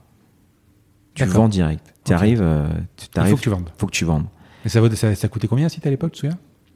C'était pas un abonnement, mais, euh, mais c'était entre 1000 et 2000 euros, d'accord, plus un abonnement de 100, 150 euros par mois. Quand même. Ouais, quand même. Et, euh, et c'est le one shot. En fait, on t'apprend à vendre, tu vois, euh, le bruit de glace, la découverte client, euh, l'écoute client, euh, déballer euh, ton offre, euh, mettre des verrous ce qu'il faut, et puis après le closing, etc. Tu vois, c'est une vraie vente. Et c'est assez structuré, c'est-à-dire qu'il y a des réunions ouais. régulièrement avec ouais. euh, les chefs de. chef de, chef ouais, de secteur, etc. Mais on t'apprend cette vente-là, t'apprend à tr- structurer euh, ton discours de vente euh, d'une manière assez forte. Et surtout, euh, quand tu es un bon et que tu en as fait beaucoup, euh, tu commences à maîtriser le non-dit dans une vente. D'accord? Tu, Au regard, au- à la gestuelle. Là, tu commences à comprendre. Tu dis, lui, va, lui, va signer. Lui, Hmm. lui il va signer. Attends, t'as dit un mot tout à l'heure, il est super intéressant. Faut que tu le redises tout à l'heure parce que ça, il va aimer. Et euh, tout ce que j'ai appris à cette époque-là, euh, je m'en sers encore aujourd'hui. hein. Même aujourd'hui, quand je vois des VC, etc., c'est le même jeu, quoi. C'est le même jeu. Donc, euh, donc j'ai adoré ça. Donc, je rentre en septembre et en décembre, il y, a, il y a- il y a le grand patron qui me dit euh, Tu veux pas redescendre au siège à Marseille? Parce que c'était une boîte marseillaise. Parce que on veut Comment elle s'appelait? Icar. Et euh, Elle existe toujours? euh, non, elle s'est achetée par Publicis. D'accord. Ouais, ça s'appelle Publicis Proximité. D'accord. Et, et je descends en, en- en décembre parce qu'il veut lancer un, un- un nouveau service qui est le service euh, grand compte, c'est-à-dire des gens où- qui veulent mettre euh, 30, 40 000, 50 000 euros dans un site internet À Marseille? À Marseille. Bah, Palais Princier de Monaco, d'accord? Le Ouais. premier site, c'était nous. D'accord. Ah oui. Château Lacoste, Aix-en-Provence. Ah oui, très bien, ouais. Tu connais très bien. Bien sûr, ouais. Premier site, c'était nous. Ok. Au Puy Saint-Trébarat, je crois, un truc comme ça. Ouais, c'est ça. Ouais. Alors au-dessous d'Aix, et voilà, aujourd'hui, Bon, bon, bah, à, ouais. à l'époque, à l'époque, et je crois qu'encore aujourd'hui, à l'époque, euh, c'est euh, c'est une grande famille irlandaise et dedans il y avait aussi Bono des U2 quoi. Ah oui Ouais. Et c'était avant euh, toute l'architecture qu'il y a, qui a été faite par Jean Nouvel, etc. etc. Ah oui. Donc euh, premier site, euh, c'était nous. On a fait quelques mairies, ce genre de choses. C'est marrant de se dire à Marseille, euh, c'est ce qu'on disait en- avant le podcast, c'est qu'il y a quand même moins de business qu'à Paris, mais c'est quand Ouais, même moi, un- business, avant, il y avait des sites avec internet qui s'appelaient Rider Family, euh, qui, est, qui, était dans le sud de la France, qui faisait quand même 1,5 million par an, an de, de chiffre d'affaires. Tu vois, c'était des gens qui, qui mettaient le pied dans l'internet et qui savaient mettre des 30, 40, 50 000 euros dans, dans, dans des sites. Et de toute façon, euh, la boîte allait tellement bien qu'il y avait un bureau à Marseille, à Paris, à Barcelone, à Bruxelles, euh, à Lyon, euh, à Toulouse, à Bordeaux. Donc voilà, Ouais, ça a- commence à faire là. ça commence à faire, tu vois. En, en deux ans, on passe d'une boîte d'un million à 8 millions d'euros. Et euh, et euh, il y a une boîte de centaines de personnes. Et on commence à avoir des choses super intéressantes. Je gagne super bien ma vie. Voilà, tu vois. j'ai j'ai- je peux dire, hein, j'ai gagné entre 6 et 7 000 euros par mois, tu vois, pour un gamin de 27 ans. Surtout à Marseille. Surtout à Marseille. Mais en vrai, euh, voyez, c'est trois fois moins cher. mais, mais j'ai- j'habitais à Marseille, j'ai- je travaillais à Marseille, j'ai- je vivais à Aix-en-Provence la semaine, mais le week-end j'étais à Paris. Je prenais le, le train le, le- le- le lundi matin à 6 Ah, tu, tu restais pas le week-end à Marseille? Non, je- en fait j'ai- j'ai- j'ai- j'avais de l'argent, donc je pouvais rentrer euh, tous les week-ends à Paris. Et euh, j'avais euh, mes potes à Paris en fait, et je faisais Donc la tu bringue fais à pas Paris. de potes à Marseille. Je me fais pas de, pendant deux ans, je me fais quasiment pas de potes à Marseille. ouais. Donc pas de vie sociale. Pas de vie sociale, et ça c'est quelque chose qui me pesait. Et je travaillais beaucoup. Pas de copine Pas de copine. Euh, si à l'époque, à un moment, elle était à Lille. Donc, euh, moi, j'ai rien compris à la vie. C'est- c'est- c'est- SNCF devait être content. hein Mais j'avais, euh, j'avais le tarif euh, encore. euh, Grand compte. carte 25. Tout seul. Ouais, j'avais, j'avais la carte, euh, j'avais la carte euh, moins 25 encore. Ouais, ouais. Et euh, SNCF, évidemment. Mais, euh, mais tu vois, j'avais pas de vie sociale. Je bougeais tout le temps. euh, J'étais souvent sur Paris pendant deux ans comme ça. Et un jour, euh, sur le chemin euh, du retour à Paris, un week-end, je me dis écoute, c'est pas ça la vie. Tu vois, je dois avoir 27 ans là. Je dis c'est pas ça la vie. euh, Écoute, t'as de l'argent, mais tu vas claquer le week-end. Et puis, euh, puis rebelote. Et puis. euh, puis lundi, tu vas être encore en train de vendre des sites internet, puis rebelote, et puis Bah, rebelote. le problème, c'est qu'après, quand euh, tu es sur Paris et que le dimanche soir, tu commences à avoir l'angoisse de redescendre, Ouais, il faut, ça. pas- il faut quitter ton job. Quoi. Ouais, c'est ça. Mais déjà, il faut quitter son job et surtout, euh, je m'aperçois et quelque chose. en- Et aujourd'hui, euh, tu vois, c'est ça, c'est exactement ma vie. C'est, j'en ai rien à péter de gagner de l'argent. C'est pas ça qui me motive. C'est vraiment pas ça qui me motive, gagner de l'argent. Et à l'époque, tu vois, j'ai un super salaire à moins de 30 ans, euh, trop bien, quoi. Mais c'est pas ça qui me motive, quoi. Moi, ce qui me motive, c'est, euh, c'est heureux euh, tous les jours euh, et de pas me sentir travailler, quoi. Voilà, c'est ça, tu vois. Et là, je me sentais travailler et c'était pas l'argent qui me rendait heureux. Donc à un moment donné, il fallait remettre l'équation de la vie au centre. Voilà. Et du coup, je décide de quitter Icar et je remonte sur Paris et je me fais embaucher par une petite start-up qui s'appelait euh, Edencast, Mhm. qui était rue Scribe. Donc tu vois, Alors, attends, excuse-moi, Ouais. tu, tu, tu, tu- quittes ta boîte Ouais. d'émission. démission, Donc, de- démission, pas de chômage, euh, tu vois, démission. Et, et tu retournes vivre chez tes parents. Et je retourne vivre euh, un ou deux mois chez mes parents. Ouais. Mhm. Ok. Et tu cherches un boulot. Et je cherche un boulot. Ok. et je cherche un boulot et, euh, et je tombe sur, euh, sur Edencast. C'est une boîte qui faisait l'optimisation de, de- d'algorithmes publicitaires, euh, tu vois, et, et aussi du marketing à la paire. Ça marchait plutôt bien. C'est une boîte qui faisait 10 millions de chiffre d'affaires, euh, tu vois, à taille humaine, euh, beaucoup d'ébits, donc euh, on peut faire des fêtes. C'est voilà, on peut start-up, quoi. C'est vraiment euh, ce qu'on voit à télé, euh, siège fluo, etc. Ça me plaît bien et puis le, poste me plaît bien. euh, Les fondateurs me plaisent beaucoup. C'est des gens qui ont mon âge tu vois donc je me dis putain c'est cool quoi tu vois je, c'est marrant quand on n'a pas de voir des gens de mon âge euh, qui ont une boîte comme ça euh, c'est peut-être moi un jour tu vois. Mais en fait, c'est c'est euh, même avant les startups, quoi. Ouais, c'est complètement avant les startups. On est, euh, c'est un peu ce que tu vois aux États-Unis, mais on le trouve en France, quoi. c'est ça Mhm. c'est ça Mhm. et euh, C'était quoi, 2000 2009, 2010 ouais ça doit être ça ouais Ok. et écoute c'est ça se passe super bien et la boîte au bout de deux ans où j'y suis elle se fait racheter par euh, le fleuron en ouais, on peut dire que c'était un fleuron de la de la tech française à cette époque-là ça s'appelait Rentability Web Ah oui. Donc tu vois, c'était euh, une boîte à l'époque, elle faisait 150 millions de chiffre d'affaires, elle était cotée en bourse, euh, patron charismatique, d'accord Jean-Baptiste de Croix-Vernier, tu vois, c'est le mec, mec, ouais. dreadlocks, il vit aux Pays-Bas sur une péniche, il contrôle sa boîte sur Skype, euh, Personne ne le rencontre, je crois, il me semble, dans ses employés, non? Il vient une ou deux fois par an. euh, Ouais. Tu l'as ses- rencontré, tu l'as vu Ouais, je l'ai rencontré, ouais. Et c'est pas, il a pas fait le parcours de, je me trompe peut-être, hein, de Xavier Niel, passer un peu du porno au... Ouais, complètement. euh, évidemment, c'est, en fait la la baseline à l'époque de Rentable Web, c'est euh, monéti- monétisateur d'audience, Hmm. d'accord? Et ils ont commencé avec l'Audi Hotel. Enfin voilà. Ouais, enfin, tous euh, ceux qui ont commencé le L'Audi ouais, Hotel, messagerie euh, rose, on sait ouais. très bien, c'est, c'est Minitel Rose, euh, téléphone Voyance, rose, euh, la voyance. Bon, voilà, tu vois, c'est évidemment, t'as un avocat qui fait de l'Audi Hotel parce que, voilà. Mais on sait très bien que la majorité du business, c'est ça. Mais, euh, mais on- j'arrive à une époque où euh, Il pivote. il pivote Hmm. il pivote et euh, on est dans les bureaux, à- je me rappelle très bien, à Levallois-Perret. Et euh, un été, euh, il lance un concours interne. euh, c'est un, petit concours de start-up, quoi, en vrai. Tu vois, c'est se mettre à 3-4, penser à un projet sur une thématique et euh, le- la meilleure présentation, le meilleur pitch, d'accord, il gagne à l'époque. Voilà, à l'époque, ils ont gagné, ont gagné chacun un iPad 2, tu vois. Bon, bah, c'est trop cool, tu vois, à l'époque, euh, j'étais content.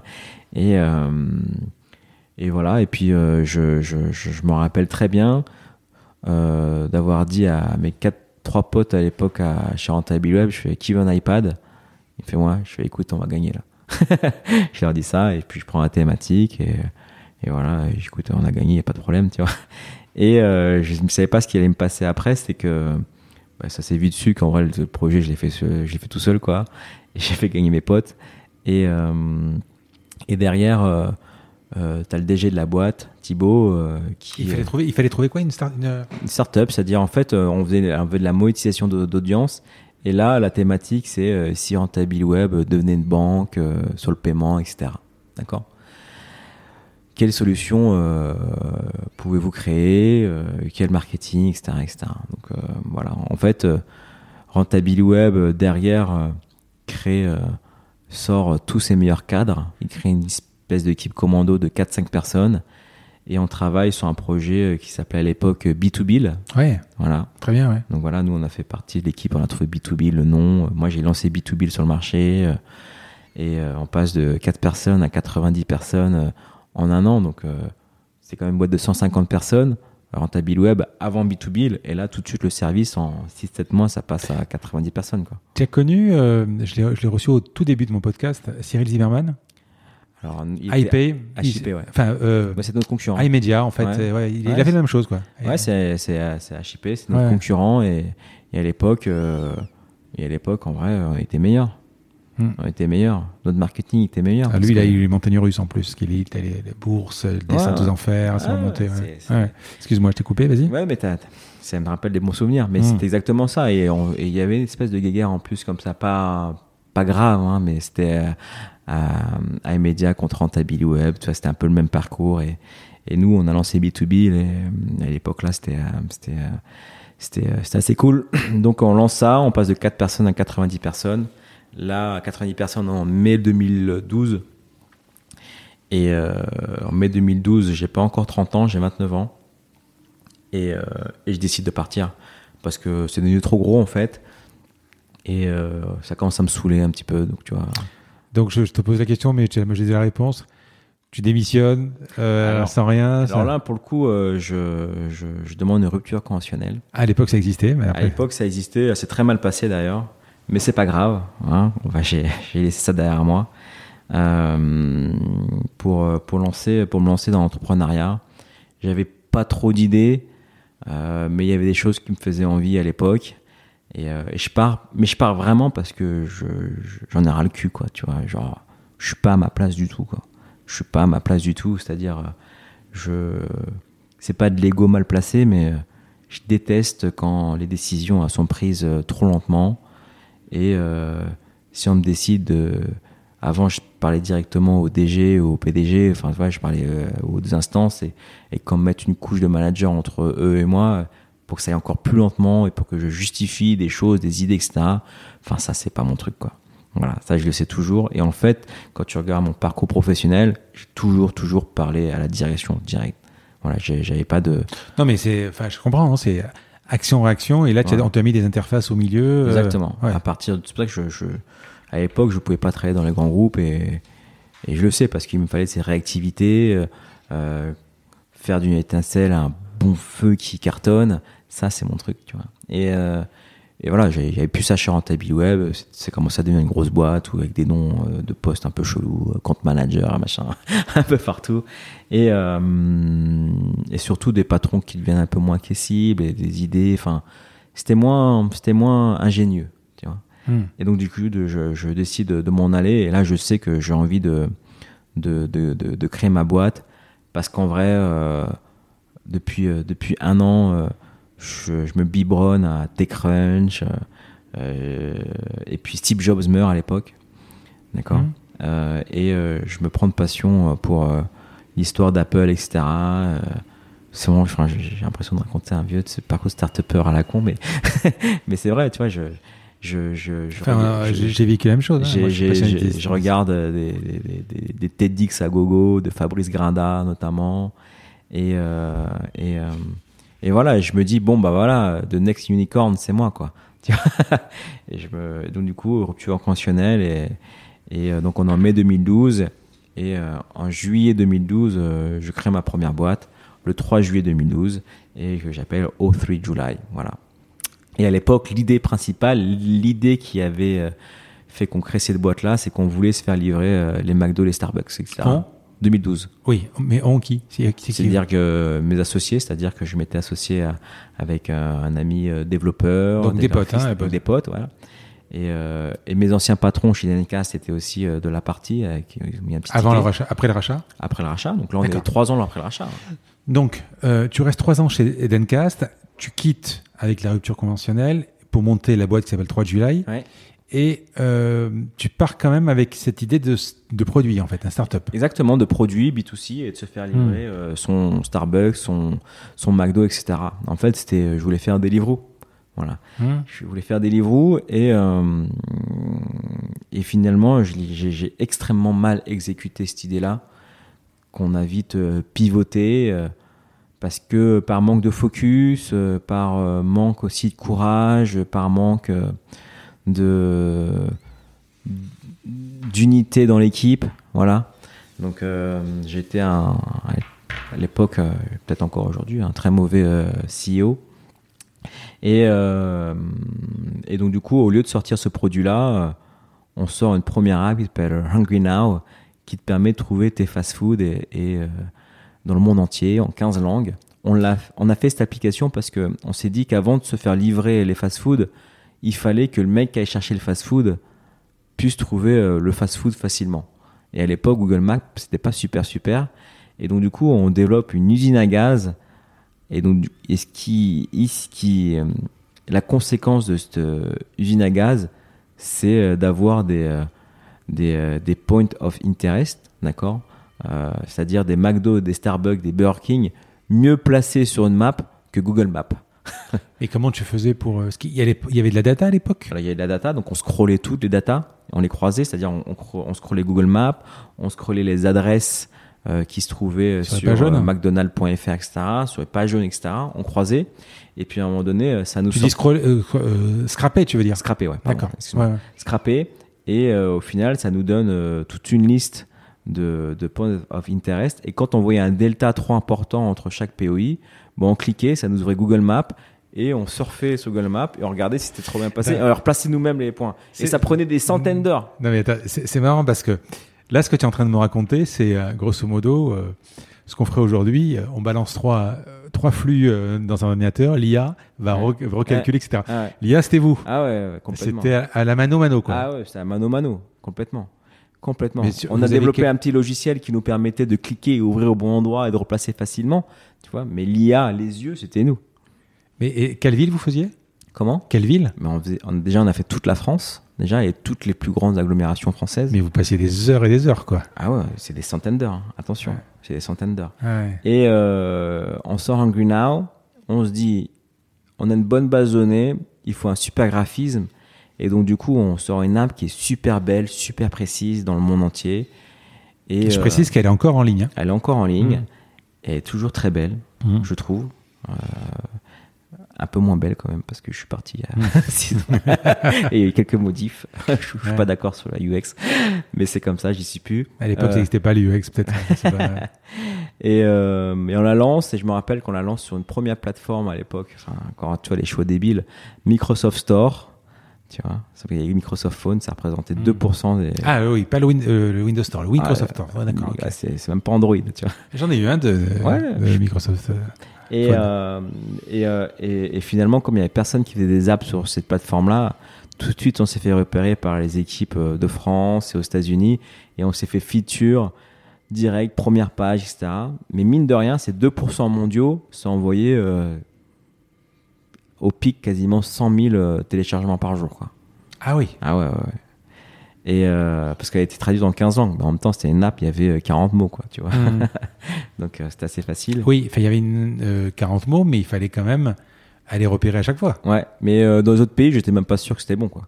D'accord. Mais juste parce qu'elle était super belle, tu vois. Parce que euh, moi, si je faisais un truc comme ça, je lance le pays, je prends le Google Maps, je m'en fous de savoir où c'est Ah, placé, oui, et quand j'ai le temps, quand Ben, j'ai le temps, et tu as jamais eu le temps après, Ouais. tu replaces. Ben oui, ben c'est évidemment comme ça qu'il fallait le faire. évidemment, c'est pour ça que je te dis qu'on a fait n'importe quoi. Ouais. Et, et j'aurais dû taper du poing sur la table au lieu de passer six mois à la faire. Je dis, mais on la sort comme ça. Et puis, euh, c'est pas grave de se prendre des une étoile. Au moins, on, Hmm. on, on fait ce qu'on a à faire, c'est-à-dire découvrir l'App Store, découvrir le monde des applications mobiles et se remettre sur notre projet initial. Ce que j'ai jamais eu le courage de faire finalement. Et, euh, Et donc du coup, on sort un Grina, on sort la même chose sur iOS. Pareil, iOS, euh, Apple kiffe l'application, il nous feature euh, en première page. Ça, c'est des très bons moments et des très bons souvenirs. Euh, sur Mais ça, tu, vous gagnez quoi C'est on gagne rien à l'époque. Ça fait un an déjà. Mais vous faites de la pub, c'est monétisé ou pas Au bout d'un an, on sort. euh, Il y a Windows Phone, iOS et Android, d'accord. Et on fait, euh, on a fait presque 500 000 downloads sur iOS. Donc à l'époque iOS. Oui, mais ils payent pas iOS. Ils payent pas. Personne ne paye. Au bout Voilà. d'un an, on gagne pas d'argent. Mais, euh, mais t'es dans le, t'es dans les excuses à cette époque-là. D'accord? Je suis dans les excuses. Dire, bah regarde, il y a des users, il y a des downloads, dans des features, il y a de la presse. Ouais, ça c'est- un vrai sujet parce que C'est un vrai sujet. euh, c'est pas l'esprit français. L'esprit l'esprit américain, c'est de dire putain les mecs ils ont fait 500 000, ils ont une base de données clients, euh, ça vaut tant. Mm. En France, c'est pas comme ça quoi. C'est pas comme ça du Ouais. tout. C'est pas comme ça du tout. Donc euh, C'est combien ça ramène c'est combien ça ramène. Et euh, au bout d'un an, euh, toujours pas d'argent et on développe, euh, on développe une deuxième application mobile qui est sur le même principe, mais pour comparer les prix de l'essence et trouver ta station essence qu'en France, qu'on appelle Gazon Now. Donc tu vois en branding, on se fait vraiment pas chier. et, euh, et elle cartonne cette application. Et encore aujourd'hui, elle est numéro un de, de sa verticale. Elle cartonne. Et euh, mais vraiment, elle cartonne vraiment bien quoi. Et Mais là, là euh, tu- la data, tu la prends où? Tu prends la liste en des fait, il y avait une, euh, Il y a des bases? il y a des bases qui existent, qui sont payantes à l'époque. Donc l'open data à l'époque, c'était pas ça quoi. Ouais, il y a pas. ouais. Même si on commence la période open data et cette data-là était, était payante, mais c'est pas grave, on investit. On va euh, rappeler ce que c'est, excuse-moi, l'open data, parce qu'ils vont peut-être pas suivre. L'open data, sont des, euh, il y a des, enfin, comme le gouvernement, par exemple, met en place des, euh, des sites internet où tu peux aller euh, télécharger un fichier CSV ou. Excel, etc., de la liste des stations- des stations-service ou de la liste de X ou Y Ouais. trucs, quoi, voilà. Mais tu avais les prix à l'époque des, des- des- de l'essence, non? Non, là, elle il y avait les prix. Il y avait les prix. dans l'open, dans le, Dans le dans la dans notre fichier gouvernemental, oui, il y avait les prix. donc c'est réactualisé, euh, tout, Très tous les mal. quoi. Ah oui. Non, mais Ouais. normalement, en théorie, tous les jours. Très mal. Et en fait, les stations essence ont, enfin, avaient pour obligation de, euh, de, de mettre à jour les prix sur la base de données tous les jours. Et ils le faisaient pas. Ils le faisaient pas. Et, euh, et nous, on, on s'est plaint dix mille fois. Et je pense qu'à un moment donné, euh, le ton est monté et c'était un peu à cause de nous, quoi. Parce que c'est le principe même. Voilà, c'est sûr que Bah, tu payes en plus. Ouais, non mais le, le- le truc de base, c'est de dire euh, où, où est la station-service. Mais le truc qui est intéressant, c'est de se dire si je fais 3 km de plus, je vais peut-être économiser euh, 10 euros sur mon Ah plein. ouais, quoi. parfois tu peux économiser euh, Ouais, ouais, ouais. 6-7 euros. Et ça, euh, ça le faisait pas. Et ça le faisait mal, mais en tout cas, on a développé euh, toute une technologie euh, pour avoir des prix plus réguliers. Donc, il y avait du crowdsourcing, Hmm. ok. Euh, Il y avait, on s'est, enfin, surtout mon associé à l'époque, il s'est pris la tête tout un été pour replacer toutes les stations essence de France. Enfin, c'était un gros malade. Euh, et au final, là, tu vois, il se passe qu'on est quand même au 18e mois de notre vie. Combien vous êtes euh, sinon dans la. Dans la, dans On la- est toujours 4. Ok, Il y a Il toujours euh, pas de chiffre d'affaires. On est deux, un product, un graphiste, un designer et moi. Et personne ne se paye. Et euh, bah, personne se paye et certains commencent à faire du freelancing à côté. Donc euh, là, ça commence à fissurer. Quoi. Mais ce que je, je- je- après tu- on, on va continuer, mais ce que je voudrais comprendre, c'est que tu quittes Edencast, donc racheté euh, Par renta. par Rentability Web, où tu devais gagner aussi encore, tu me dis gagner encore 6-7 000 euros. Je Tu- gagnais pas 6-7 000, mais euh, je gagnais bien ma vie comme un Bon, enfin, peu importe, mais tu as déjà gagné euh, un peu avant. Et euh, tu vas, pour sortir une appli euh, sur la, la- la livraison de McDo, ou de, et tu, tu imaginais à l'époque, alors c'est pas une critique, hein, mais Mm. tu imaginais que tu aurais pu gagner ta vie euh, en faisant ça, parce que même si tu si avais, tu l'as pas sorti ton application McDo, mais si tu l'avais sorti, il aurait fallu que tu prennes un euro sur le Big Mac ou... euh, Ouais, ouais, je l'ai. je- tu pensais que tu allais gagner. Enfin, je sais pas, à un moment, quand les, les, les, les trois mois, les six mois, les- à un moment, vous ne pensez pas à, à vous dire euh, il va falloir qu'on gagne comme gagne En fait, j'avais. euh, dans cette équipe-là, et c'est pour ça que le choix de l'équipe est très important, et faire en sorte que tout le monde soit la même vision et le même bateau euh, day one, et pour un petit moment, et dans la galère aussi, c'est que j'avais euh, des niveaux de seniorité très différents. Moi, j'étais euh, vraiment l'entrepreneur et je donnais tout pour la boîte et puis je faisais tout. Et à côté, ben, eux, ils faisaient euh, du freelancing, donc ils n'avaient pas ces problèmes de fin de mois. Et, et s'il fallait euh, pas tenir un calendrier, c'était celui qui ramenait pas d'argent, évidemment. Donc celui de ma boîte. Et j'avais un développeur qui, euh, qui, gagnait, qui avait super bien gagné sa vie. Ça fait partie, tu sais, c'est les joueurs développeurs qui avaient des stock options Microsoft. Tu vois, c'est vraiment, c'était. euh, Et puis une fois que la- une fois que l'appli est lancée, est quoi. il avait plus faim, quoi. Il avait plus faim, donc euh, Ouais. pouvait développer 8 ans tranquille euh, ouais. et placer tous les points de station essence toute sa vie. Et puis il avait plus faim, donc il y avait. Et j'étais le seul en fait en- dans cette situation-là. Et euh, évidemment, euh, j'étais qui moi pour leur dire arrêtez de gagner votre vie et faites un truc qui gagne pas sa vie, quoi. Tu vois? Donc c'était euh, très compliqué. Donc là, il se passe 18 mois et puis euh, et puis on lance une dernière application euh, qui s'appelle Cash Now pour trouver euh, les, les distributeurs de billets. Elle n'a pas un gros succès en téléchargement, mais euh, il y a un mec qui la repère et c'est à l'époque le, le PDG de Before Bank, Ah oui. donc la, la filiale euh, online de chez Crédit Agricole. Et euh, qui kiffe l'application et qui, euh, qui nous la loue. Voilà, à l'époque c'était quasiment 10 000 euros par mois, quoi. Et là, pour 40 Il vous la loue, il voulait vous la- euh, il- il- il la loue tous les mois. Et pourquoi il l'a pas acheté Il loue la basonnée. Il a proposé de l'acheter et j'ai Hum. dit non, je préfère que tu la loues. Comme ça, ça me fait du recurring. Voilà. Ça aussi c'est euh, audacieux. Voilà, donc du coup, euh, je me rappelle, il me Et là dit- tu aurais pu, je sais pas, Il m'a dit, euh, 200 300 000, ça t'intéresse Exactement, pas c'était ces prix-là, ouais. En plus Ouais, ouais. Ouais, d'accord. et, euh, et du coup, il me dit c'est combien? Et je fais écoute, c'est pas à vendre, euh, par contre, tu peux te la louer.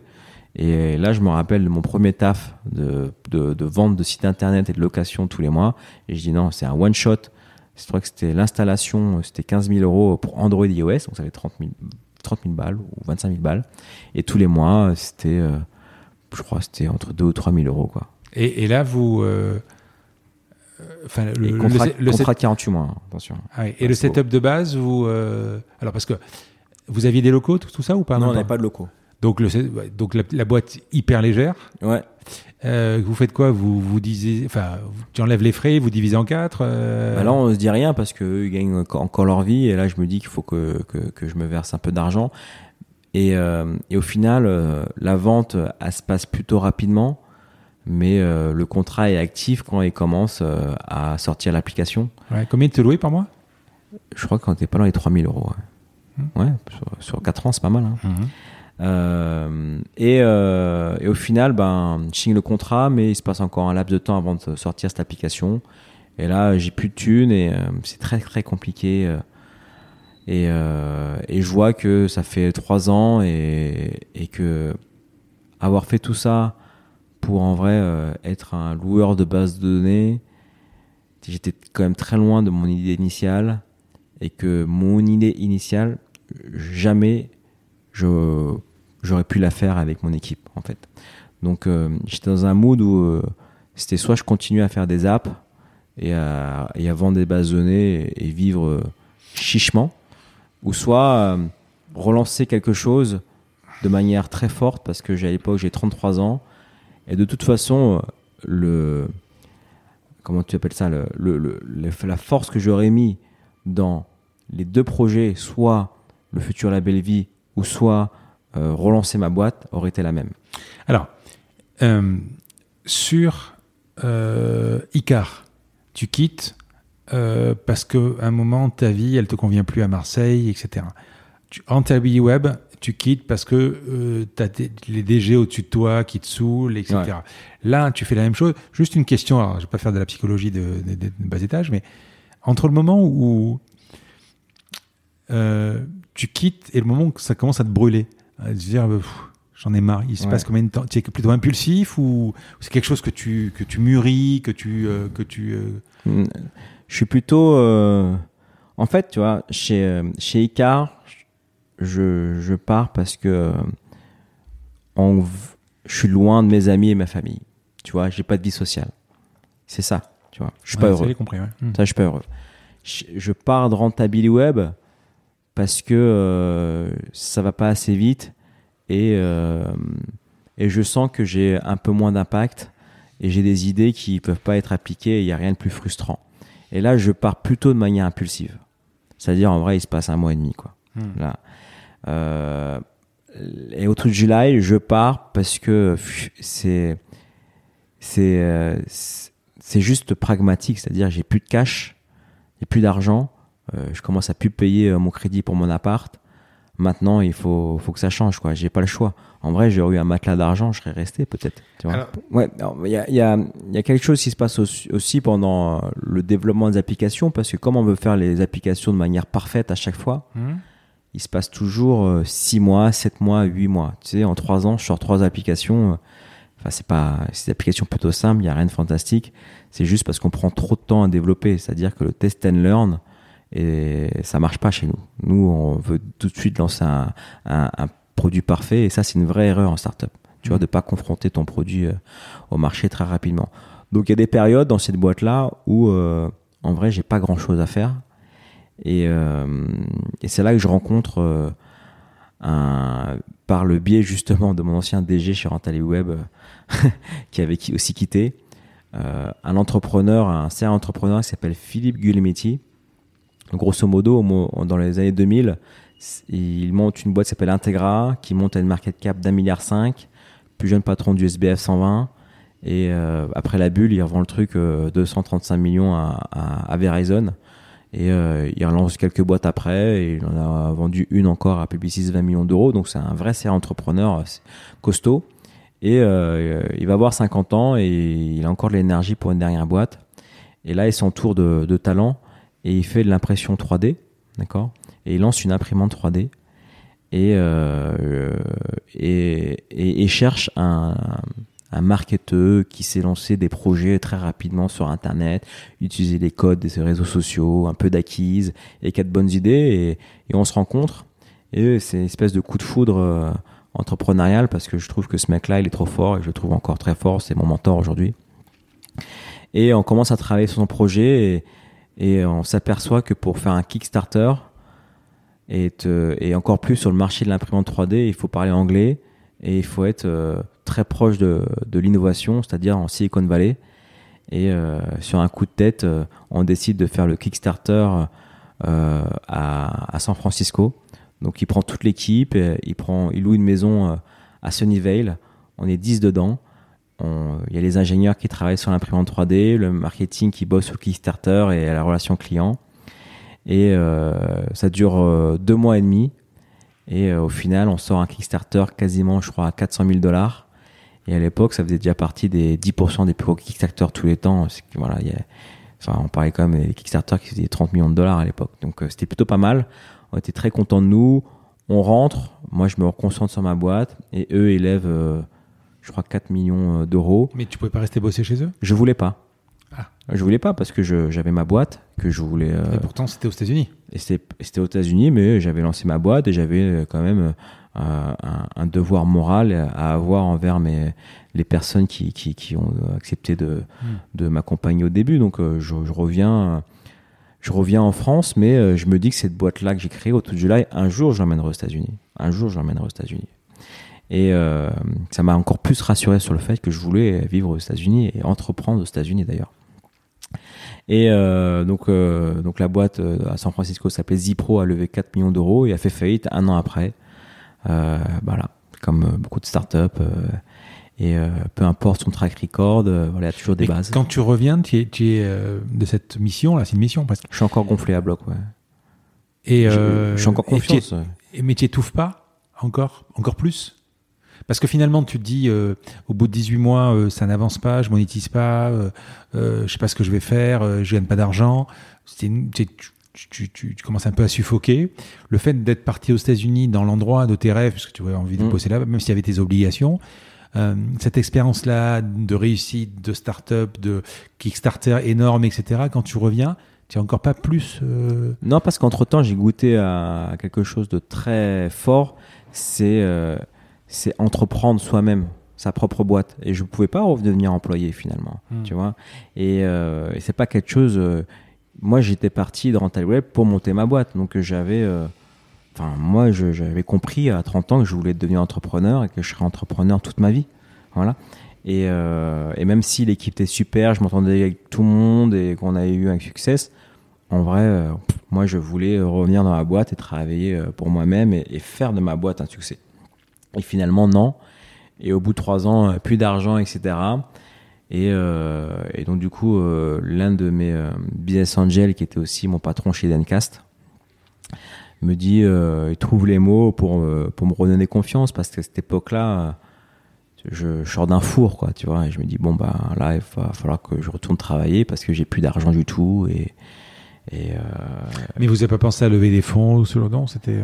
En fait, on a on n'a pas pensé à lever des fonds parce que euh, il avait vendu Edencast, il lui restait quelques fonds et euh, et, euh, et c'était un peu comme moi mais dans une autre mesure, c'est-à-dire Non, mais a- je parle de sur la sur l'affaire sur Cash Now et tout Oh, ça là. En fait, je suis parti parce que j'avais plus d'argent et je surtout que je pouvais pas pouvais pas accomplir euh, ma vision de boîte. C'est-à-dire que ce qu'ils voulaient eux, c'était monétiser les apps et mathématiquement c'était impossible. Il y avait pas assez de users, pas assez de repeat, pas assez de tout.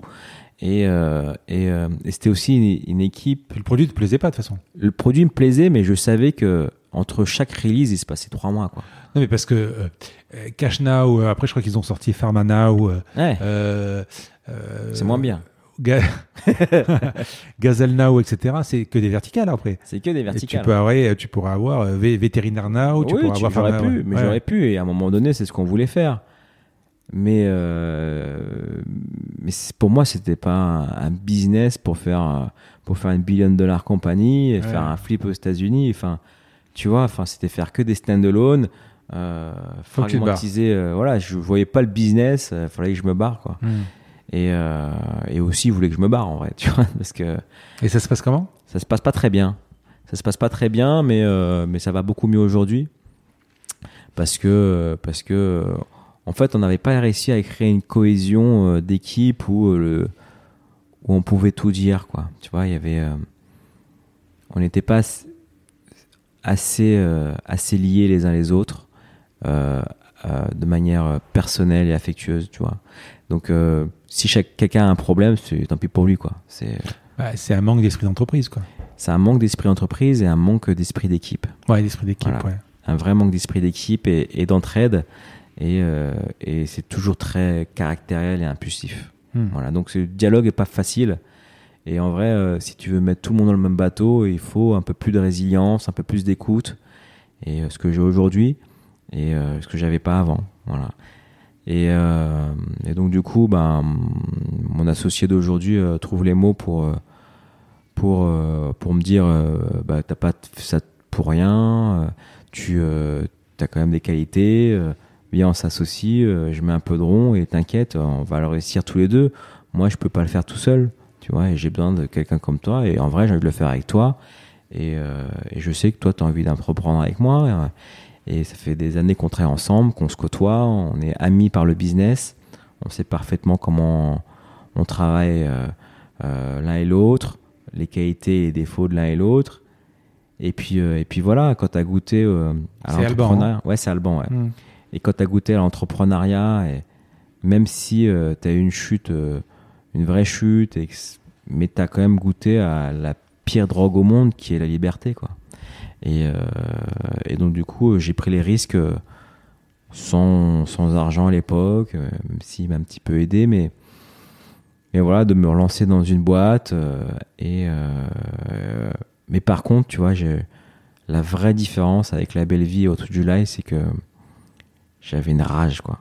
J'avais une rage et cette rage-là m'a fait avancer, mais aussi elle m'a fait, elle m'a fait violence.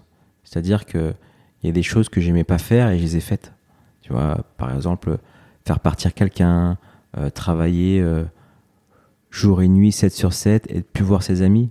Tu vois, faut comprendre que les débuts de la belle vie, personnellement, c'est euh, deux ans, euh, 7 sur 7, tu vois plus ta famille, tu vois plus tes amis, euh, tu vois pas tes enfants grandir. Enfin voilà, tu vois, donc euh, je mets ma vie euh, sociale euh, entre parenthèses pour me dire, écoute, de toute façon, là, il n'y a pas le choix, faut y aller, quoi. Tu, faut y aller à fond la caisse, quoi. Et, euh, et cette rage-là a fait, euh, fait qu'aujourd'hui, euh, on, a conscience de ses limites personnelles et, euh, et c'est une épreuve de la vie qui m'a beaucoup appris. En fait, tu te fais une expérience dans ton secteur, tu t'es fait une expérience au cours de tes différents jobs, mais euh, tu te fais une expérience, tu sais en fait ce que tu veux, mais tu sais ce que tu veux pas aussi. Exactement. Hmm. Donc du coup, euh, l'association avec Alban, euh, je vois tout de suite euh, ce que j'ai pas eu ces dernières années Mm. et je sais tout de suite ce que je veux, c'est-à-dire une entreprise qui fait du chiffre d'affaires day one, Mm. d'accord, donc du e-commerce, avoir se faire violence, s'entourer pas forcément des meilleures personnes techniquement, mais des meilleures personnes avec qui tu t'entends et tu sais que ces personnes-là vont faire le taf correctement sans mettre leur ego en avant euh, pour t'emmener à un certain niveau. Voilà. Et euh, tu vois, je ne me suis pas entouré de stars tout de suite, et même encore aujourd'hui. Je vais plutôt euh, embaucher des personnes qui ont envie de travailler, des personnes solaires. Évidemment qu'elles sont intelligentes, mais je vais pas aller débaucher euh, le triple A euh, dans, chez, dans n'importe quelle boîte, level C, etc. Je vais essayer de trouver euh, des gens qui conviennent parfaitement à l'esprit que l'on souhaite à ce moment-là et, et, voir quelle énergie ils peuvent mettre à ce, à moment-là. C'est des gens qui vont apprendre plus que, que, que, eux vont nous apprendre quelque chose.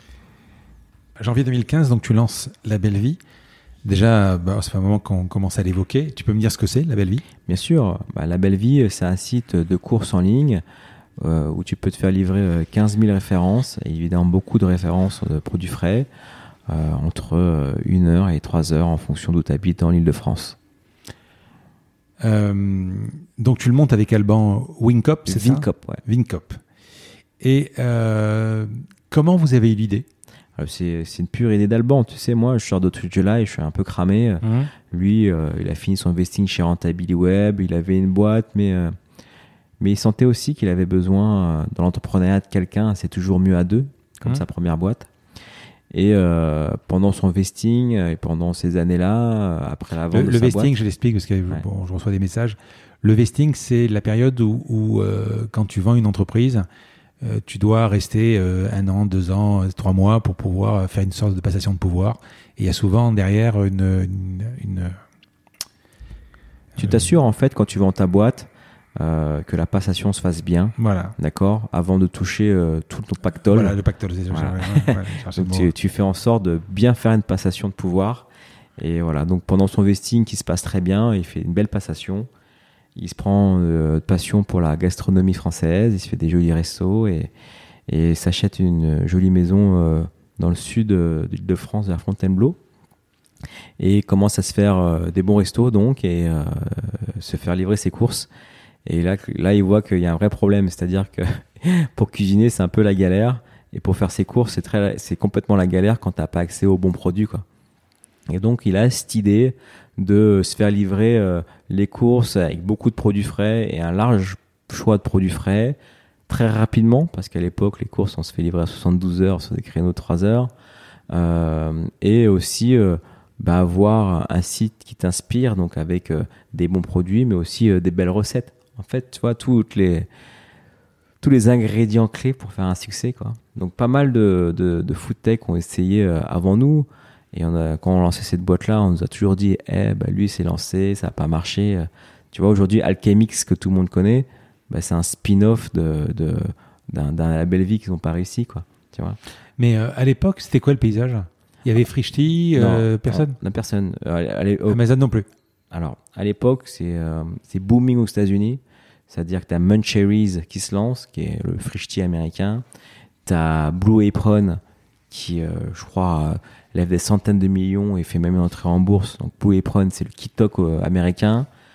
Tu as Spoon Rocket, qui, a, qui, qui, lève 13-15 millions euh, de dollars très rapidement à San Francisco. Spoon Rocket, c'est quoi? C'est Food Cherry, c'est Frishti, c'est Pop Chef, c'est-à-dire tu, tu commandes ton, ton plat pour le midi ou le soir et tu te livrer en bas de chez toi parce qu'il y a un mec en bas de chez toi. Donc la food tech, il y a une émulation de la food tech dans le monde entier qui est, qui est vachement forte et ça arrive en France. Mais euh, nous, on est sur un sweet spot qui est euh, les courses en ligne et euh, on crée la boîte en janvier 2015 et en juin 2015, du coup, on lance labelvie.com et depuis ce jour-là, on n'a jamais arrêté de faire de la croissance. Six mois pour, pour sortir le site. Alors, Alors, je parle pas du site physique lui-même, hein, mais je pense que c'est pour ça. Alors, qu'est-ce qui est La roadmap, c'est quoi par exemple? Bah, La roadmap, euh, c'est vraiment du test and learn. Donc c'est vrai que entre janvier et juin, qu'est-ce qui se passe? Il se passe euh, qu'on s'aperçoit euh, d'une première chose. C'est-à-dire que comment est-ce que tu te fais livrer tes courses et comment? Ben, tu deux choix. Enfin, tu as deux choix. C'est soit tu fais du picking chez les commerçants, à la mode, euh, tu vois, comme mon confrère épicerie ou, ou Amazon aujourd'hui avec Monoprix. C'est-à-dire, tu mets un véhicule devant la boutique, attends la commande et euh, tu vas chercher la commande du client et tu lui livres. D'accord? Donc à l'époque, ouais, c'est euh, c'est euh, c'est un modèle à la Instacart. Ok? Ensuite, tu as le deuxième choix qui est ben, avoir ta propre logistique. Et en France, on a vite compris qu'un modèle comme Instacart, ça pourrait pas marcher. Parce qu'aux États-Unis, les Whole Foods, les surfaces euh, qui marchent bien avec Instacart, c'est des surfaces de 3000 m2 en centre-ville. Enfin, en France, il n'y a pas de surface de 3 5000 m2 en centre-ville avec tout ce que tu veux dans le magasin. ok? Et encore moins à Paris. Donc, du coup, on se dit on- qu'on va développer notre propre logistique. Donc là, on est en février 2015 et euh, je me rappelle et je me dis euh, bon, bah, pour livrer tout Paris, ça doit être très simple. Il faut être au centre de Paris et comme ça, c'est facile. C'est pas faux. Voilà. Et au centre de Paris, tu as la Banque de France, à Mhm. Palais Royal. Et euh, je me rappelle avoir pris un Vélib et euh, j'étais euh, rue Croix des Petits Champs. Et euh, je trouve un ancien fleuriste, 120 mètres carrés. Euh, ça fait 40 mètres carrés en rez-de-chaussée et 80 mètres carrés en sous-sol par escalier, avec des voûtes euh, trop jolies en pierre apparente, euh, trop de charme. Enfin, tout ce qui ressemble pas à un entrepôt, quoi.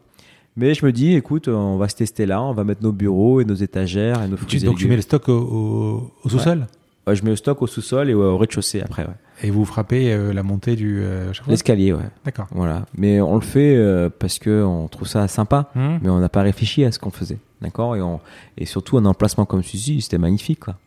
Et, euh, et, euh, et donc on trouve l'emplacement. Et la deuxième chose qu'on se dit à l'époque, c'est bah avant de livrer des recettes de cuisine et, les courses, euh, faudrait juste savoir conduire un scooter et remplir des étagères et maîtriser à peu près la chaîne du froid.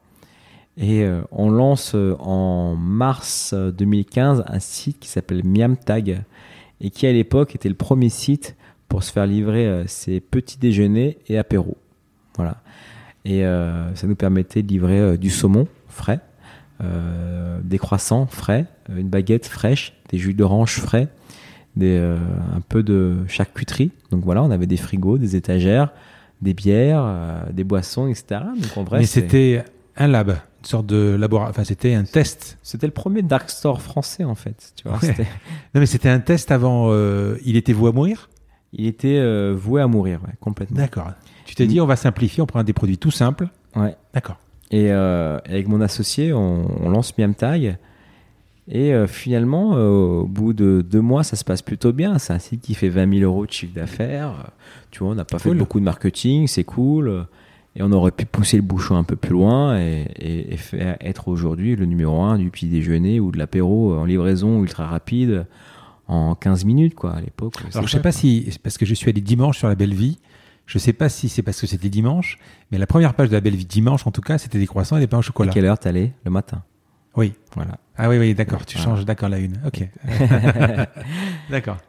Et, euh, et du coup, euh, en fin mai 2015, avec mon associé, on regarde le chiffre d'affaires, ça monte, etc.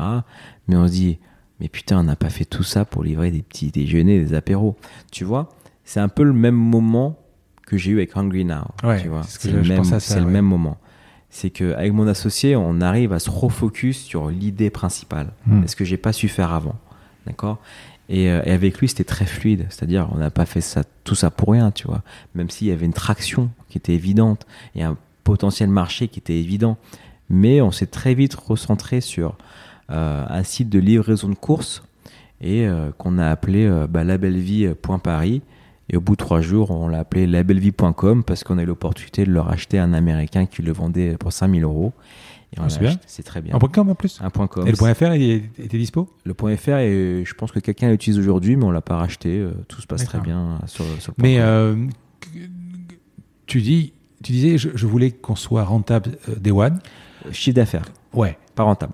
un chiffre d'affaires. ouais. Day one, donc Day one. Ouais. Ce qui signifie que, euh, en termes de marketing sur Miamtag, tout au moins, comment vous, euh, comment tu, euh, parce que on le sait tous, c'est pas parce que tu vas mettre un point .com et un joli site que tu vas vendre. Comment tu fais pour vendre? Eh ben écoute, ça, j'ai- lancé ça comme mes apps. Ouais. C'est-à-dire, euh, j'ai j'ai mis des messages à tous mes amis sur Facebook, LinkedIn, Twitter, etc. Et mon réseau est devenu mon premier client. Et à la fin de journée, la première journée, je me rappelle, il nous restait pas mal de jus d'orange et de croissants euh, sur les bras.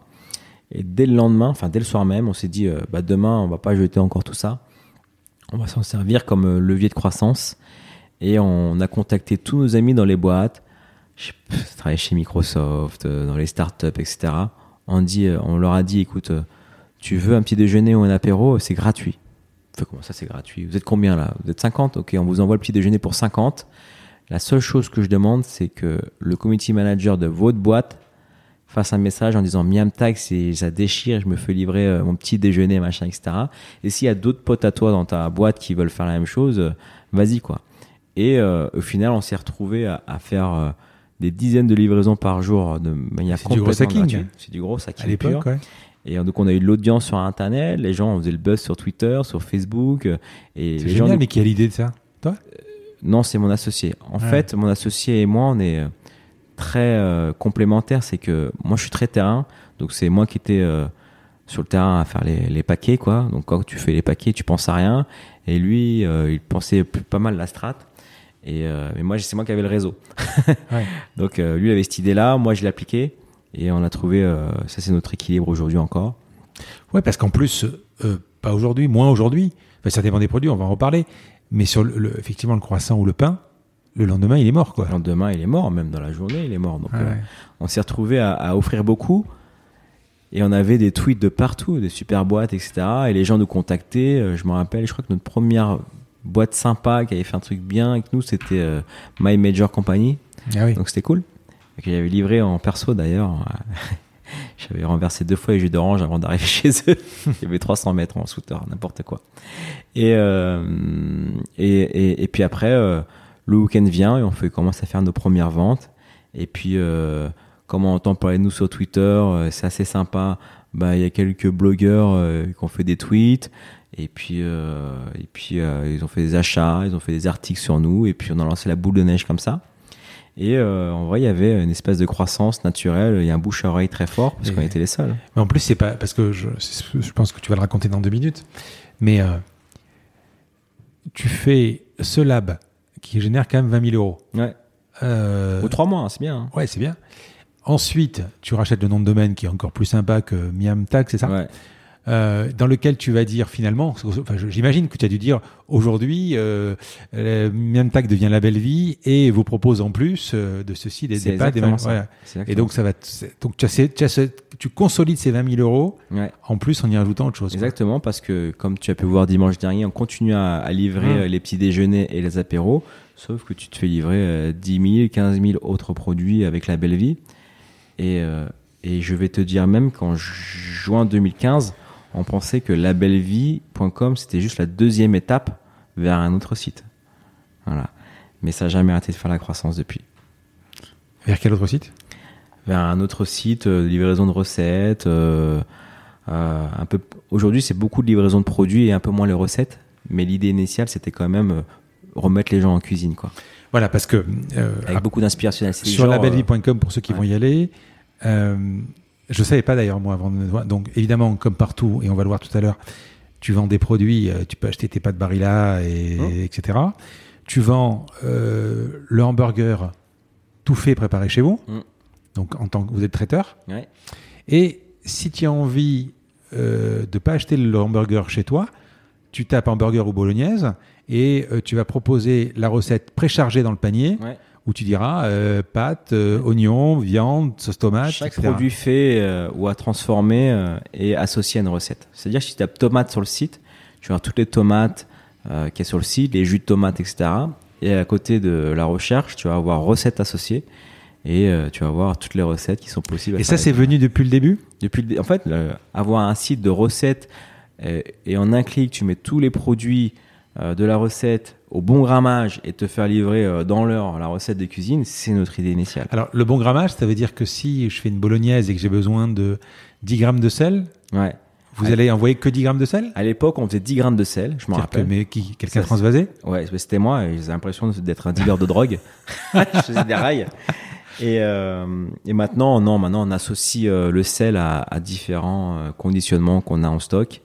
Et, euh, Donc, vous avez des choses plus petites que le sel Cerebos ou je sais pas quelle marque c'est. ouais, ouais, on a, je pense que le Cerebos, on doit l'avoir à partir de 70 grammes, un truc comme ça. Ouais, ouais, d'accord. Ouais. Ouais. ouais. Ok, ça c'est intéressant. Et, euh, et voilà, écoute, on est passé, on a, en deux mois, on a appris, on a compris qu'il fallait notre propre logistique. Euh, qu'on, et, et, et que c'est comme ça que ça allait marcher. Et que, et que les gens aiment se faire livrer euh, euh, leurs courses euh, euh, rapidement. Et petit à petit, euh, entre 2015 et aujourd'hui, euh, c'est juste, euh, c'est juste. C'est pas que juste, mais c'est, c'est, on est passé de 1000 produits à 15 000 produits, euh, un logiciel hyper performant qui va orchestrer euh, bah, la vie euh, de, de 500 personnes, Maison? Maison, euh, et qui va orchestrer la vie, euh, gérer la vie de 200 fournisseurs, 15 000 produits, euh, des produits frais, euh, différentes DLC euh, qui va de, de moins d'un jour à, à, à, à six mois. Enfin voilà. Et euh, on a vraiment développé, euh, on était les premiers à faire ce qu'on appelle des dark stores. Et aujourd'hui, la Belle Vie, c'est encore un dark store. On a fait du Q-commerce en 2015. On a monté un peu plus l'échelle du panier moyen et du repeat et de la fidélisation. C'est quoi, panier moyen chez vous? Chez nous, c'est 90 euros. Oh, C'est bien. C'est bien et le- nos clients commandent trois fois par mois à peu près. Tu disais, on, distribue 15 000 produits. C'est quoi le produit euh, le, plus, euh, le plus anecdotique? Anecdotique. Ouais, le plus. euh, Le celui qu'on vend le moins, mais qu'il faut avoir euh, sur son catalogue? je sais pas, un truc incroyable que vous vendez. Des oreilles de cochon. Ah oui? Ouais. mais tu vois. un- Et ça vient quoi? Ça vient d'où? Bah, en fait, il faut euh, quand tu fais. En France, on a le pays le plus sophistiqué en termes de gastronomie. Hmm C'est pour ça que Amazon, par exemple, a eu du mal et n'a toujours pas réussi à imposer son, son Amazon Fresh ou son Amazon Retail sur, sur, sur la bouffe parce qu'ils n'ont pas cette sensibilité alimentaire.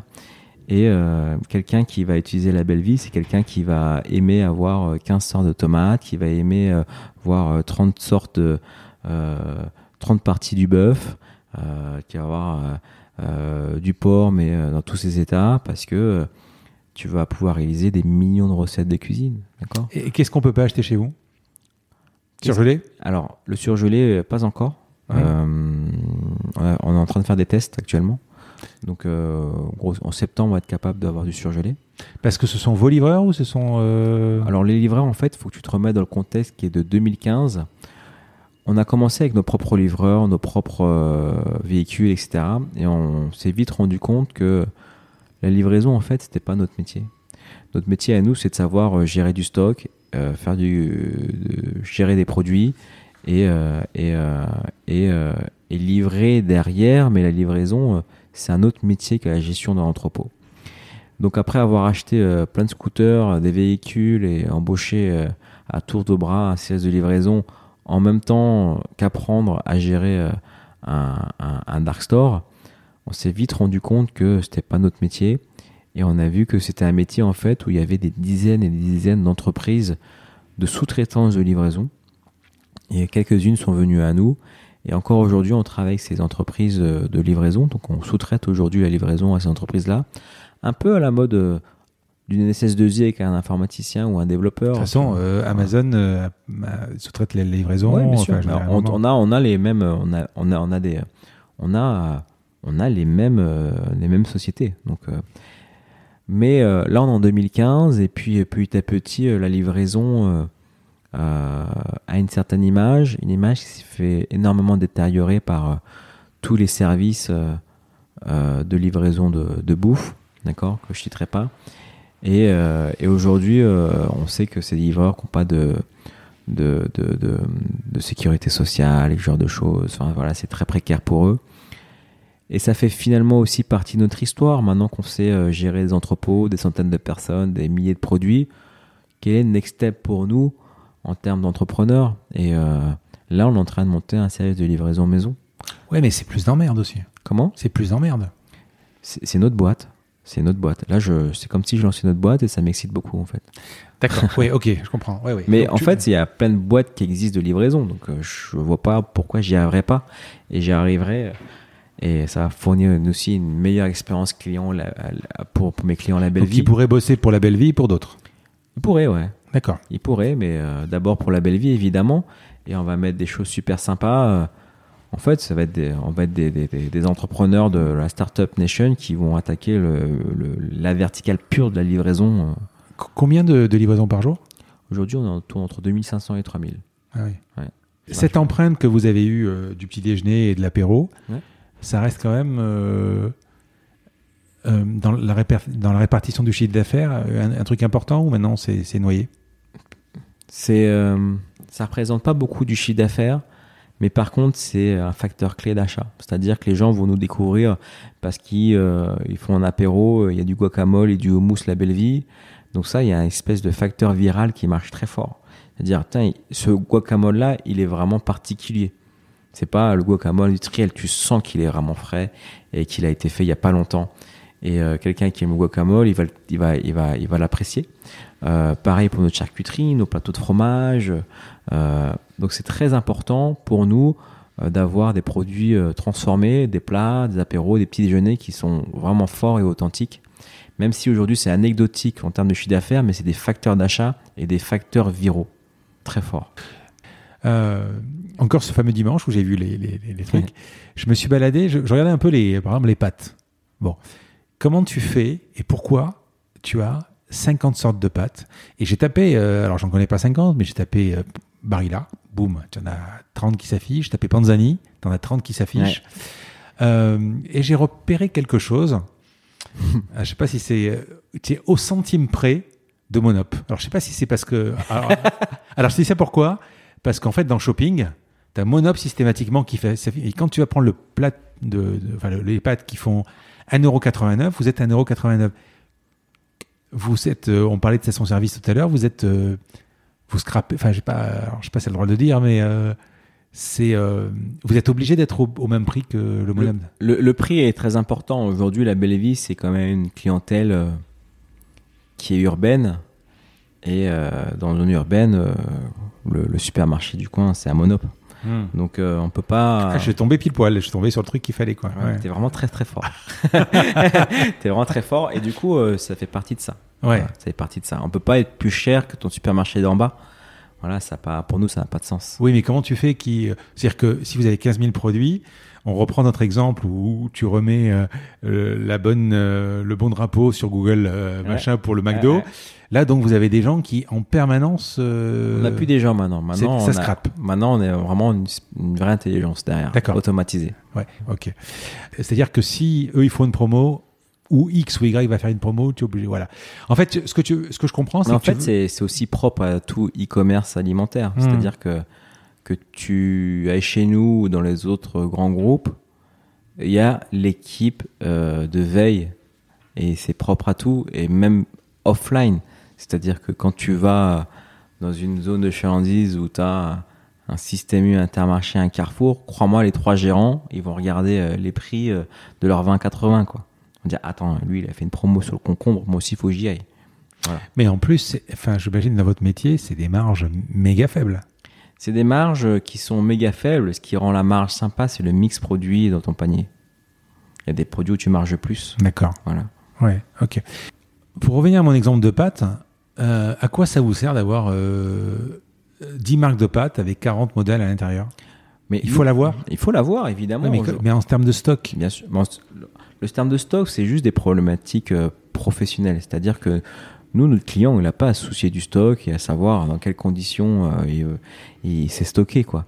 Lui, ce qu'il veut, c'est euh, s'il veut des pâtes euh, alphabet euh, pour ses gamins, parce euh, il est en train d'apprentissage alphabet pour ses gamins, il doit les trouver. Voilà. Et c'est super important et ça va aussi le marquer. Quand tu tapes les pâtes, bah, tu vois, c'est quelque chose qui, te marque. Et quand tu arriveras à une soirée où tu auras besoin de tes linguini, tu vas dire Ah merde, je les ai pas, je vais aller sur la belle vie parce que je sais qu'ils les ont, parce qu'ils ont toutes les pâtes. Voilà. Il y a- aussi quelque chose de très marketing là-dessus. vous êtes jugé sur le produit, le produit frais, mais vous êtes aussi jugé sur, euh, sur le délai. Si, si tu dis, par exemple, on va vous livrer dans une heure à Paris, à Paris à côté, Mm. si vous livrez en une heure et quart, vous pouvez vous prendre un avis ou c'est un contrat ouais. C'est un contrat non, c'est une promesse, c'est pas un contrat, mais on est sur un secteur qui, euh, qui est dur quand même. qui, est- qui est dur, mais surtout, euh, finalement, même s'il y a du retard, c'est pas, c'est pas grave parce que quand tu attends tes courses, en vrai, tu vas toujours passer une heure au supermarché du coin et les faire. Donc tu préfères rester chez toi à travailler. Si tu arrives un quart d'heure, 20 minutes en retard, so what Tu vois, t'es pas en train d'attendre ton plat euh, euh, Uber Eats ou Deliveroo parce que t'as faim et t'as absolument faim et il faut que tu manges dans le quart d'heure. quoi. C'est complètement différent Ouais. les courses. Donc on est sur un paradigme qui est différent et euh, les clients qui nous découvrent, bah, ils sont très contents parce qu'en vrai, euh, enfin, euh, il y a des- il marchands aujourd'hui, le principal concurrent, ils vont en 24 heures. Quoi. Donc en gros, on livre 24 fois plus vite déjà. Régulièrement, j'entends parler, et toi d'ailleurs, de la food tech. Alors la food tech, donc maintenant, euh, on met tout avec tech derrière. Ouais. Prop tech, food tech. euh, en quoi c'est de la food tech? Euh, La belle vie? Ben, euh, Pourquoi c'est de la food tech Quand on parle d'insectes, par exemple, euh, qui fabriquent des insectes à destination de, aujourd'hui des animaux et demain euh, des humains, euh, ou feed qui fait ses bars, il y a c'est de la tech plus ou moins, ça peut ça peut être de la food tech.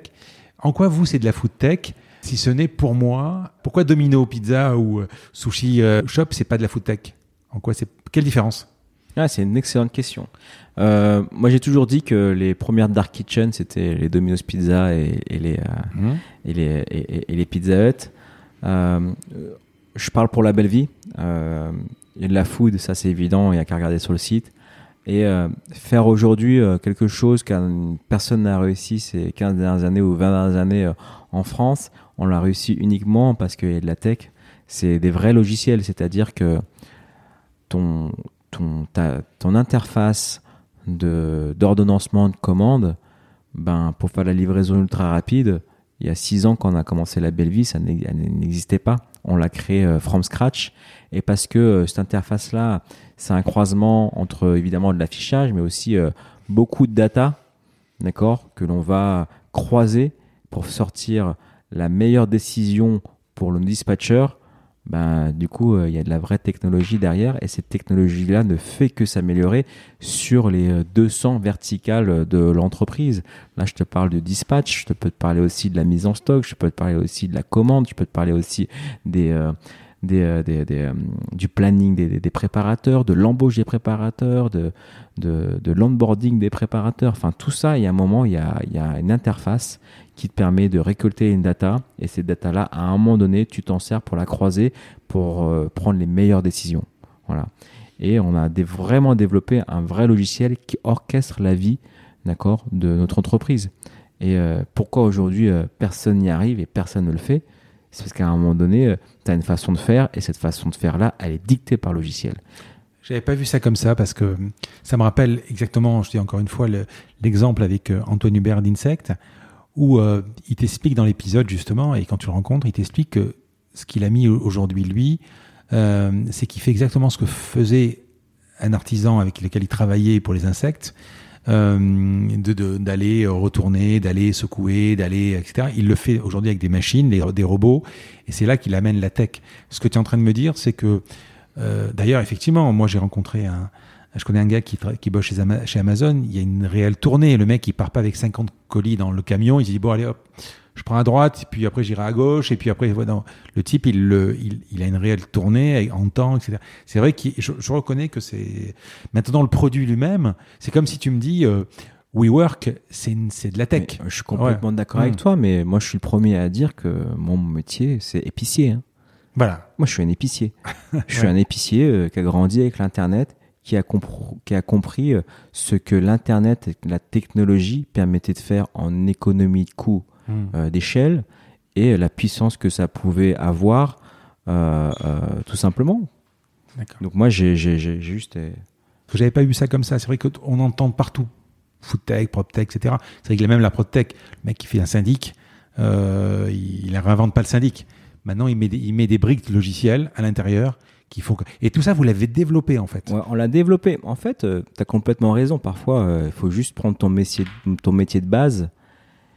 Mais la tech, elle va juste te permettre de faire à un moment donné des décisions plus précises et des économies d'échelle. Voilà. C'est tout. C'est que euh, euh, je te prends une verticale très facile chez nous qui va être euh, le dispatch, c'est-à-dire l'envoi des commandes. Mm. Aujourd'hui, on a trois entrepôts. D'accord? On n'a pas besoin de trois dispatchers. Tu as besoin que d'un mec qui va piloter trois entrepôts. Mais en fait, il peut en piloter trois comme 50. Mais il me suffit d'un mec. D'accord? Et ça, tu peux le faire uniquement grâce à la technologie. C'est-à-dire qu'il a son interface. Son interface lui donne des décisions à prendre plus faciles. D'accord? Et ça, c'est un croisement de data. Ouais, mais parce qu'en fait, je suis tout à fait d'accord. Moi, je suis dans l'e-commerce où énormément de choses, parce que je suis une petite boîte, est faite mano mano. Oui. Euh, bon, ce qui signifie quand tu fais des choses mano mano, ce qui signifie que si tu fais 300 commandes par jour, tu les absorbes. Si demain je passe à 3000, j'ai un problème. Bah, c'est ce qui nous est arrivé. Et, et- et- et avec ton système, effectivement, euh, alors ça va poser des problèmes de toute façon sur des choses que tu peux pas changer, c'est-à-dire les livreurs et tout ça.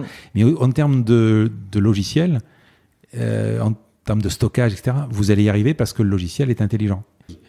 Exactement, de scaler et d'accélérer euh, très vite à un moment donné et euh, de faire des choses qui étaient qui sont plus dures sans.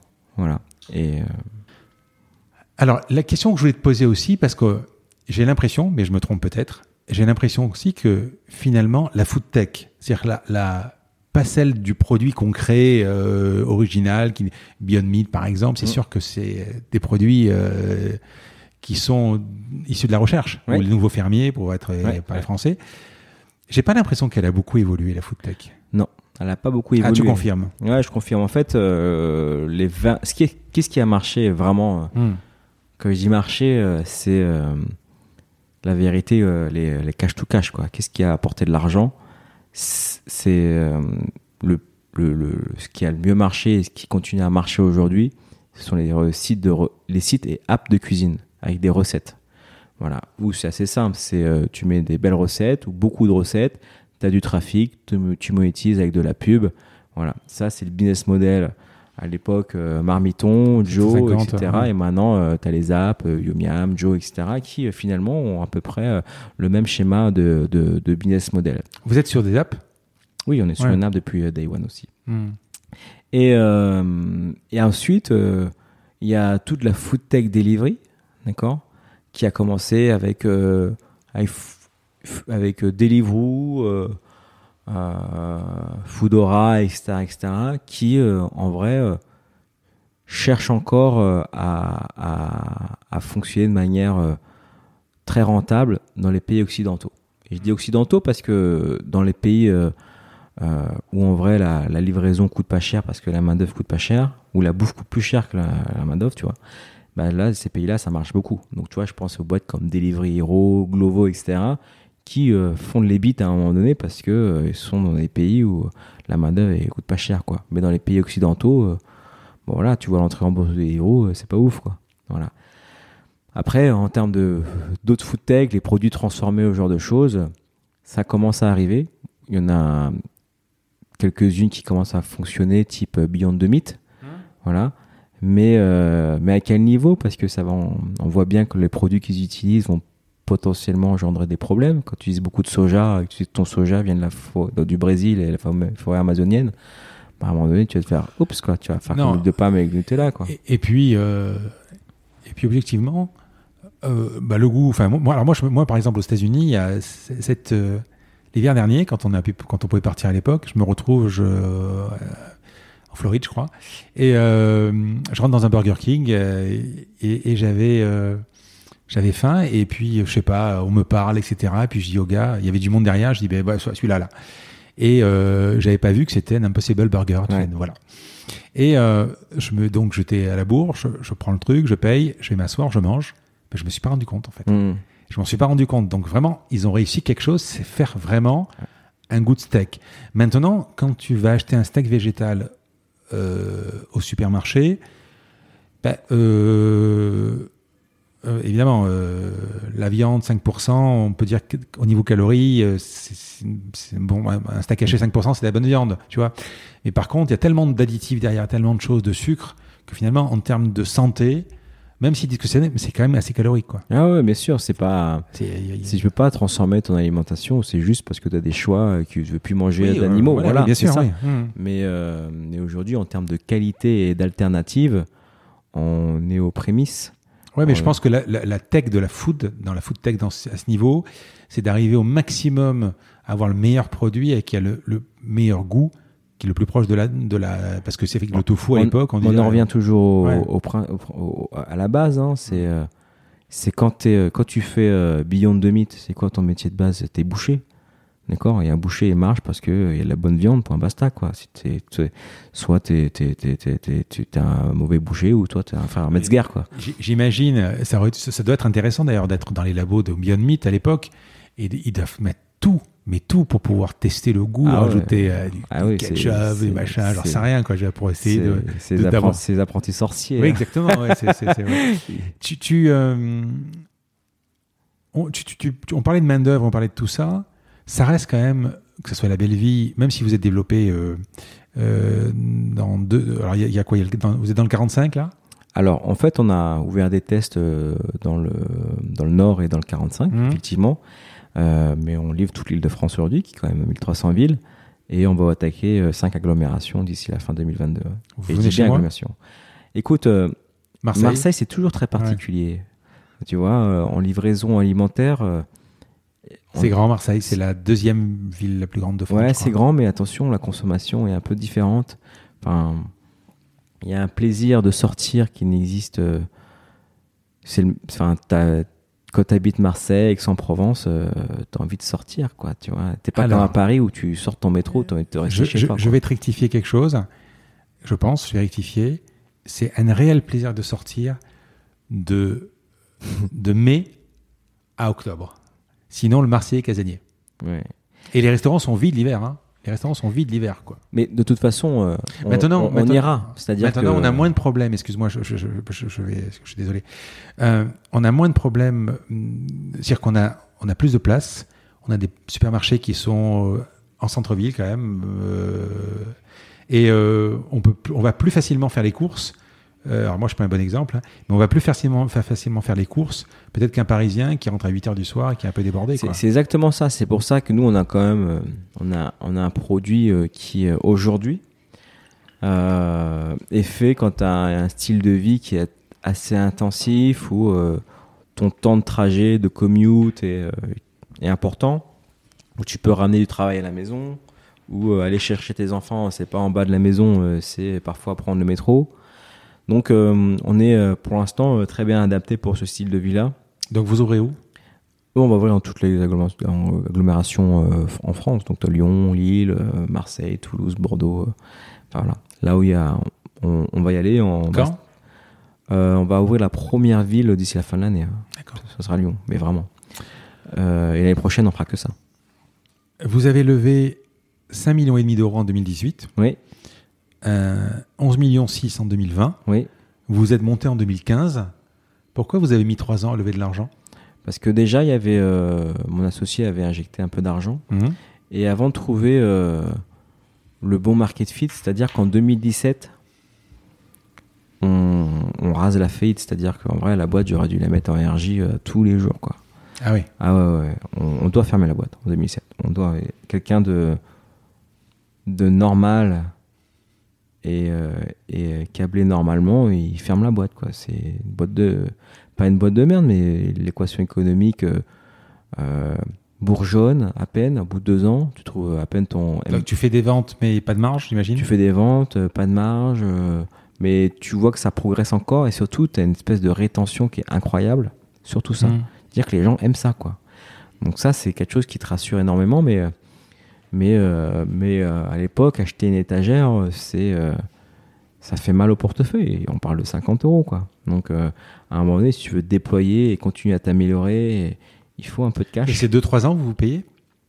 Alors, on se paye. le- mon associé a commencé à se payer au bout de trois ans. Mhm. moi, je me suis payé un an et demi et pendant six mois, c'était très très compliqué. Donc tu vois, en vrai, ça fait, euh, si tu additionnes tout, ça fait cinq ans où je touche euh, le SMIC, quoi, tu vois.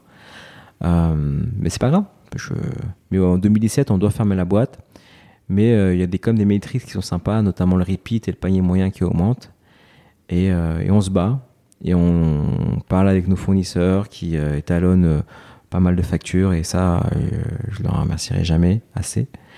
Et puis euh, vers fin 2017, début 2018, euh, ben, on va voir quelques investisseurs, dont, euh, dont Xavier Niel, etc., qui, je sais pas s'ils croient en notre projet ou qui. Kima ou Xavier Niel en direct? Alors, Xavier Niel qui nous envoie à Kima. D'accord. Voilà. on l'a vu vraiment Xavier Niel expliquer hmm. le produit. Hein. Et je sais pas s'ils se disent, bon, il y a un produit, il y a du chiffre d'affaires qui tourne.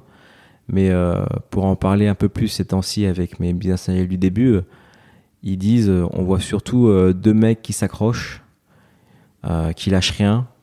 Et ça, c'est quand même quelque chose de très important. Évidemment, il y a un produit qui marche, mais avant tout, il y a des bonnes personnes et qui s'accrochent, quoi. Et des mecs qui, vont, qui vont, qui sentent qu'ils vont rien lâcher, peu importe quand, quoi. Et on, dit que, je sais pas si c'est, tu vas le tu vas me le dire, on dit que c'est jamais très bon d'aller voir un VC quand on est au peur de la faillite, quoi. Ouais. Alors, on va voir euh, pour notre tour de, de seed euh, de 5-5 euh, les, les VC et les business angels. Donc, en vrai. Gros déjà. Ouais, mais on voit en fait que des business angels, en fait, tu vois. et, je, prends, je prends parfois des tickets de 7500 euros, quoi. Tu vois, je prends tout. Je prends tout. Comment ça, les tickets? Des participations de 7500 euros. C'est-à-dire qu'il y a des gens qui ont mis 7500 euros qui ont réussi à investir dans la belle vie. Ah oui? Ouais. D'accord. Quand je dis ça, il y a beaucoup de gens qui disent putain la chance là. Ouais, Surtout quand ça va venir Amazon. Ouais. Mais, euh, mais je prends tout ce qu'il y a sur la table. Et effectivement, on n'est pas parti voir les VC parce qu'en fait, on aurait perdu notre temps. Et là, on est 2018. Donc, euh, ces BS Angela euh, sauvent la boîte parce qu'on rembourse des dettes et en même temps, on continue à avancer un petit peu. Et en début 2019, on repart en levée de fonds. Et, euh, et là, c'est très dur parce que on vient à peine de reprouver notre business model. Et surtout, on sort, euh, comme tu l'as souligné euh, très pertinemment, c'est que on a mis 4 ans avant de lever des fonds, tandis que d'autres, comme certains confrères, ont levé des fonds au bout de 6 mois en 2015. Quoi. Nous, on met 4 ans, donc on va voir les fonds. sincèrement, c'est ah non les gars, vous allez vous faire niquer par Amazon. Quand ils vont arriver avec tout votre argent, vous allez mourir. C'est sympa ce que vous faites, ça marche, mais ils sont pas encore arrivés. Mais quand ils arrivent, t'inquiète, ils vont te tuer. Euh, mais en fait, ils étaient déjà là. euh, tous les sites de food qui ont levé beaucoup d'argent, euh, bah, ils n'ont pas réussi à délivrer. Donc en vrai, c'est un secteur qui est complètement pourrave. Euh, ça. Et le troisième truc que j'ai quand même remarqué un petit peu, c'est que tu viens pas du sérail, quoi. Tu vois, t'es pas du sérail. Tu, il y a des gens qui veulent pas qui te parlent pas, mais tu sens qu'il n'y a pas une connexion émotionnelle qui se fait, quoi.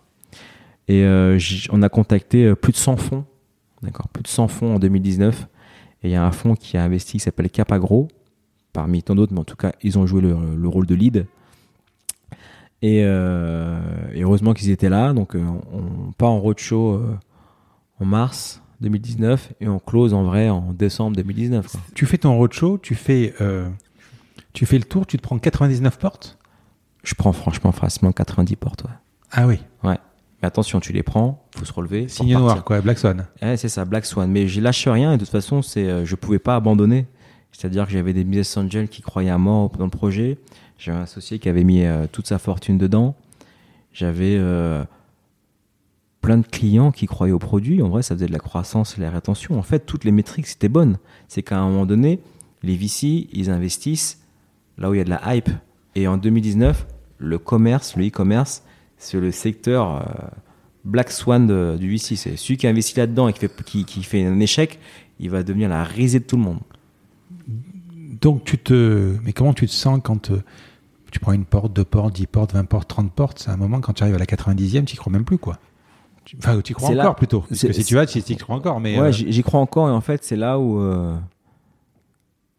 moralement, ça va? Moralement, ça va parce qu'en vrai, euh, je, je, je, sais pas. Je... En fait, c'est, je sais pas si c'est du déni, d'accord, à l'époque, ou de l'inconscience. Mais j'ai la banane et je me dis de toute façon, à chaque entretien, Non, mais t'es convaincu comme mec. je suis convaincu. C'est-à-dire que j'arrive, je vais le défoncer en face. C'est-à-dire que tu me mets, j'étais, ch- chaque fois, je, je, faisais tout pour sortir un, un oui, quoi. Hmm. Voilà. Mais au final, on l'a. Au final, on l'a. On le, il signe en. Ça, c'était pour 2018. Hein. Ça, c'est pour 2019. C'est la série A, là. Là, De sur- combien? De 11 millions 6. D'accord, ah ouais, j'ai un décalage. La série A, la- le, le site de 5.5. Je l'ai fait grâce à Xavier Niel. Il y a plein de C'est plus facile. C'est c'est euh, c'est plus facile parce que tu vois des clients, tu vois des gens qui euh, qui sont un peu moins dans la hype. Tu vois, ils comprennent le projet, ils comprennent les gens qui sont derrière. Tu as eu ton market fit de toute façon. Oui, bien sûr. Euh, et c'est ah, c'est sur le deuxième qu'il y a un problème. Sur le deuxième, en fait, t'es pas dans la hype. En fait, t'as Amazon et t'as toutes les food tech qu'on Ouais. pas réussi à délivrer derrière. Enfin, c'est la honte d'investir dans la food tech en 2019. C'est la honte, la vraie honte. Oui, puis en plus, le mec qui te voit, quand il te regarde, il te dit Ouais, il- si. Amazon, si Amazon n'a pas réussi, qu'est-ce qu'il va réussir Exactement. Et, Ouais. et quand il va réussir, il va le détruire. Quoi. Tu peux me donner des métriques? En 2019, aujourd'hui aujourd'hui, alors aujourd'hui, euh, on va. Chiffre d'affaires, tu comiques Bah, bien sûr, on va finir euh, pas loin des 80 millions de chiffre d'affaires. Alors j'ai vu que vous aviez annoncé en 2021 une volonté d'avoir 80 millions de chiffre d'affaires et 1000 salariés. Ouais. T'en es où là? Alors là, on est euh, à 550-600 salariés. Ouais. Ok, donc on est à mi-chemin. Et euh, sur, les 8 mi- sur les 80 millions de chiffre d'affaires, on est légèrement en avance. Et rentable? Écoute, euh, en startup, c'est toujours euh, compliqué, mais Hmm. si je veux faire de l'ébit, je fais de l'ébit. C'est-à-dire qu'à un moment donné, euh, je ralentis euh, tous mes déploiements, je ralentis euh, tous mes développements. euh, voilà. Ça, c'est clair et net. voilà, ça fait ça. C'est ça qui, c'est ta croissance qui te coûte de l'argent. C'est-à-dire quel coût d'avance tu vas mettre en place. Par exemple, euh, tu vas pas embaucher mais faut- un développeur, mais tu vas embaucher trois. En même temps, si tu lèves de l'argent, c'est pour le, c'est pas pour l'avoir dans la banque. euh, Exactement. C'est pour le cramer C'est- pour le déployer. Ouais. Donc tu vois, mais après, quand tu regardes de plus près et tu dis, bon, ok, est-ce que l'achat-revente, ça gagne de l'argent? Oui, j'achète, euh, de la- j'achète un produit, je le revends avec une plus-value. Ok. Et puis après, tu as ta marge opérationnelle. Est-ce que quand tu livres une commande, tu perds de l'argent? Est-ce que tu vends ton sac à perte ou pas? Non. Donc la marge opérationnelle est positive. Donc tout ce qui reste après, c'est le quarter et tout le développement quand même à mettre dessus. Donc en vrai, euh, on est une boîte qui est parfaitement rentable et qui est parfaitement saine. C'est juste que je dépense plus d'argent que je n'en gagne. Et vous doublez toujours votre chiffre d'affaires tous les, toutes les années? Ouais, bah la dernière, on a fait euh, fois 3,5 et cette année, on fera fois. Comment tu trois. absorbes ça? Et ben du coup, euh, tout ce qu'on a pensé depuis le début, bah, on l'applique plus vite. Et parce qu'on a aussi plus d'argent. Ouais, parce que j'ai Ah. en même temps leak avec le confinement. Je crois que vous avez fait Fait fois 4 en deux semaines. Fois 4 en deux Ouais. semaines. C'est comme si ton site aujourd'hui te passait 300 commandes à 1200 commandes euh, du jour au lendemain. Quoi. Ah ouais. Et là, tu apprends, là, apprends. Moi, j'y arrive pas. Là, tu apprends et en vrai, là, tu, tu, c'est, faut, faut, c'est un mélange d'excitation, de calme. Et, mais, Ouais, mais euh, quand tu vas intégrer, alors je suis d'accord, quand tu vas intégrer ton service de livraison, si tu livres aujourd'hui 2500 commandes par jour, Ouais, si demain tu passes d'un coup à, à 10 000, c'est fois 4, Mm. Euh, tu vas être obligé de repartir dans le truc. euh, sous-traitance. Ouais, Mais la sous-traitance. sous-traitance, c'est pas mal, c'est légal, c'est complètement légal. Oui, c'est oui, juste que l'image, on, on ça, et surtout, c'est aussi des points de marge à aller chercher. Mm. À un moment, si tu sous-traites, c'est qu'il y a un intermédiaire. D'accord? Et ta boîte, bah, pour la faire grandir, il faut aller chercher Ouais, parce euh, qu'en plus, c'est pas, sont c'est pas les 3,90 que tu vends d'un côté Ouais, et gratuit quand tu dépasses quoi, 40 euros. c'est- ouais. c'est un, vrai- c'est un réel coût. quoi. Ouais, c'est un vrai. et c'est un pain point en plus. C'est un pay point. Donc, quand tu vas chercher Ouais. euh, un point de marge, bah, tu vas les chercher partout et la livraison fait partie. Et l'acquise client, vous la faites comment? Alors, notre acquise client euh, qui marche depuis euh, day one, toujours, c'est très bien, c'est le bouche à oreille. Donc, euh, Mhm. les gens sont contents de parler de la belle vie et le font découvrir. Et ça, je, je- ça c'est vraiment le numéro un. Et puis, euh, très classiquement, on fait de l'acquisition euh, sur, les, euh, sur, euh, sur les différents euh, euh, croisements de, de, de- de- d'audience sur Internet. hein. Ça va être Facebook, Instagram, euh, Google, etc. etc. Donc, euh, on dépense, on achète des mots-clés, on achète des espaces publicitaires. Voilà, j'ai envie de te dire que c'est très classique. Il n'y a pas de magique de, de, de gros hacking. Ce qui va être magique, c'est euh, le bon message, le petit mot qui fait rire, qui va augmenter ton, ton, ton mot-clé. C'est la niche, je sais pas, sur Snap, bien ciblée, etc. Qui... Après, ça, c'est du travail euh, d'un chargé d'acquisition. Euh, C'est- rien de magique. C'est euh, beaucoup de tests. Quand il y a un test qui marche, allez envoyer la patate. Et voilà, c'est la base pour moi du gros hacking. Après, si tu veux faire des choses grises, type aller scraper les emails sur LinkedIn, genre de choses, c'est pas notre truc. Il me reste deux, trois questions, après on va passer aux questions perso. Alors, ça fait bien de dire que, que la concurrence c'est sain, tu vois, c'est. Euh, mais quand tu vois arriver euh, Frishti, épicerie, euh, évidemment Amazon, Mm. Uber Eats et Ouais. compagnie, Foodshare, tu te dis, euh, ça dilue quand même le, le, le, le- le marché. Quoi. En fait, ce qui, ça dilue le marché. En fait, il y a deux choses. C'est que déjà, on, je suis parti sur ce marché-là parce que pour moi, c'est le marché le plus profond du monde. C'est-à-dire que pour Ouais, moi, c'est au-dessus du pétrole. Voilà, tu nais, tu manges Market size par énorme. jour, euh, market size énorme. Voilà. Ensuite, les acteurs traditionnels, ils sont en train de se transformer. Donc en vrai, euh, ils sont un peu lents, donc il faut essayer de courir un peu plus vite qu'eux. Et tu as les concurrents qui sont en face de toi, qui, qui lèvent beaucoup d'argent. Et là, il y a quelque chose qui est... euh, En fait, je me dis pas que je vais mourir, je me dis juste euh, bah, pourquoi on parle d'eux et pas de moi? C'est juste parce qu'eux, ils ont une agence de presse, peut-être, et un peu plus de communication et plus de moyens, et que nous, on était là en train de mettre nos courgettes Ouais, mais euh, quand, quand tu as euh, Amazon qui balance un. qui fait un, partenariat avec en Monop, 2016. En Voilà. 2016, tu vois. ça fait. Tu tu t'inquiètes pas? Ben, en fait, il y a... Enfin, tous les e-commerçants que j'ai, moi, qui, qui, qui Ouais. sont chez, chez Amazon, euh, sont inquiets, quoi. Enfin, je veux dire, c'est des... enfin, c'est pas qu'ils sont inquiets, c'est que. Oui, ben, ils savent à un moment donné, ils, sont, ils, ils flirtent avec le diable, et puis euh, le Ouais. diable, euh, il peut la mettre par derrière. Quoi. mais euh, mais je, je, je comprends ça. Nous, euh, on, on- en fait, on est très, euh, très terre à terre, c'est-à-dire qu'ils vont se lancer, on va regarder leur offre, on va se dire, bon, ok, pour beaucoup de produits industriels. Bon, bah, faut qu'ils aillent sur des, sur d'autres produits plus frais, plus locaux, machin, etc., comme nous. Est-ce qu'ils vont y arriver Euh, Peut-être bien que oui, peut-être bien que non. Voilà. Aujourd'hui, en France, on est le pays euh, où il y a le plus de gros retailers euh, au monde. C'est-à-dire que je crois qu'il y a 5-6 retailers en France qui pèsent plus de 5 milliards d'euros. Bon, ça prouve aussi que le marché est hyper profond. Sur, en ligne, bah voilà, on sait que toute les la consommation va se transformer et on a un marché qui fait 10 milliards et qui augmente de 25% tous les ans.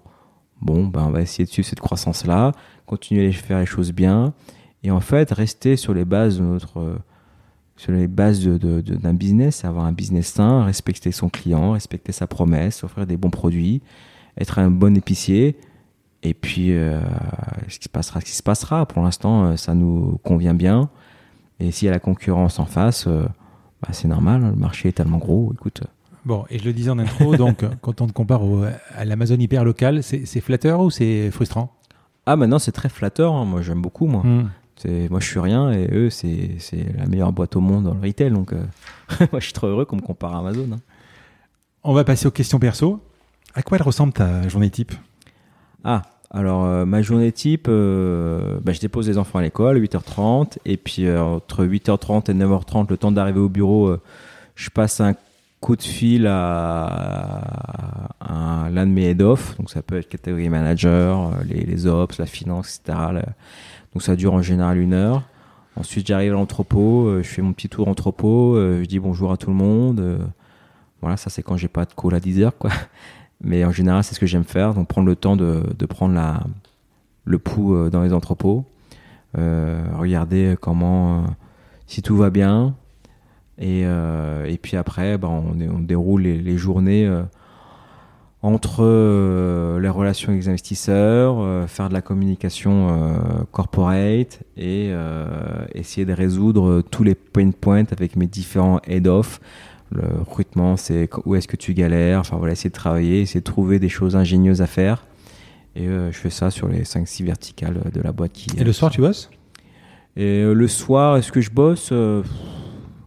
Le week-end Enfin, j'ai même pas l'impression de bosser la journée en fait. Donc tu vois, tu vois là typiquement, ça fait 2-3 heures qu'on discute et, et c'est de la com corporate, mais mais ma journée c'est que ça, c'est fluide.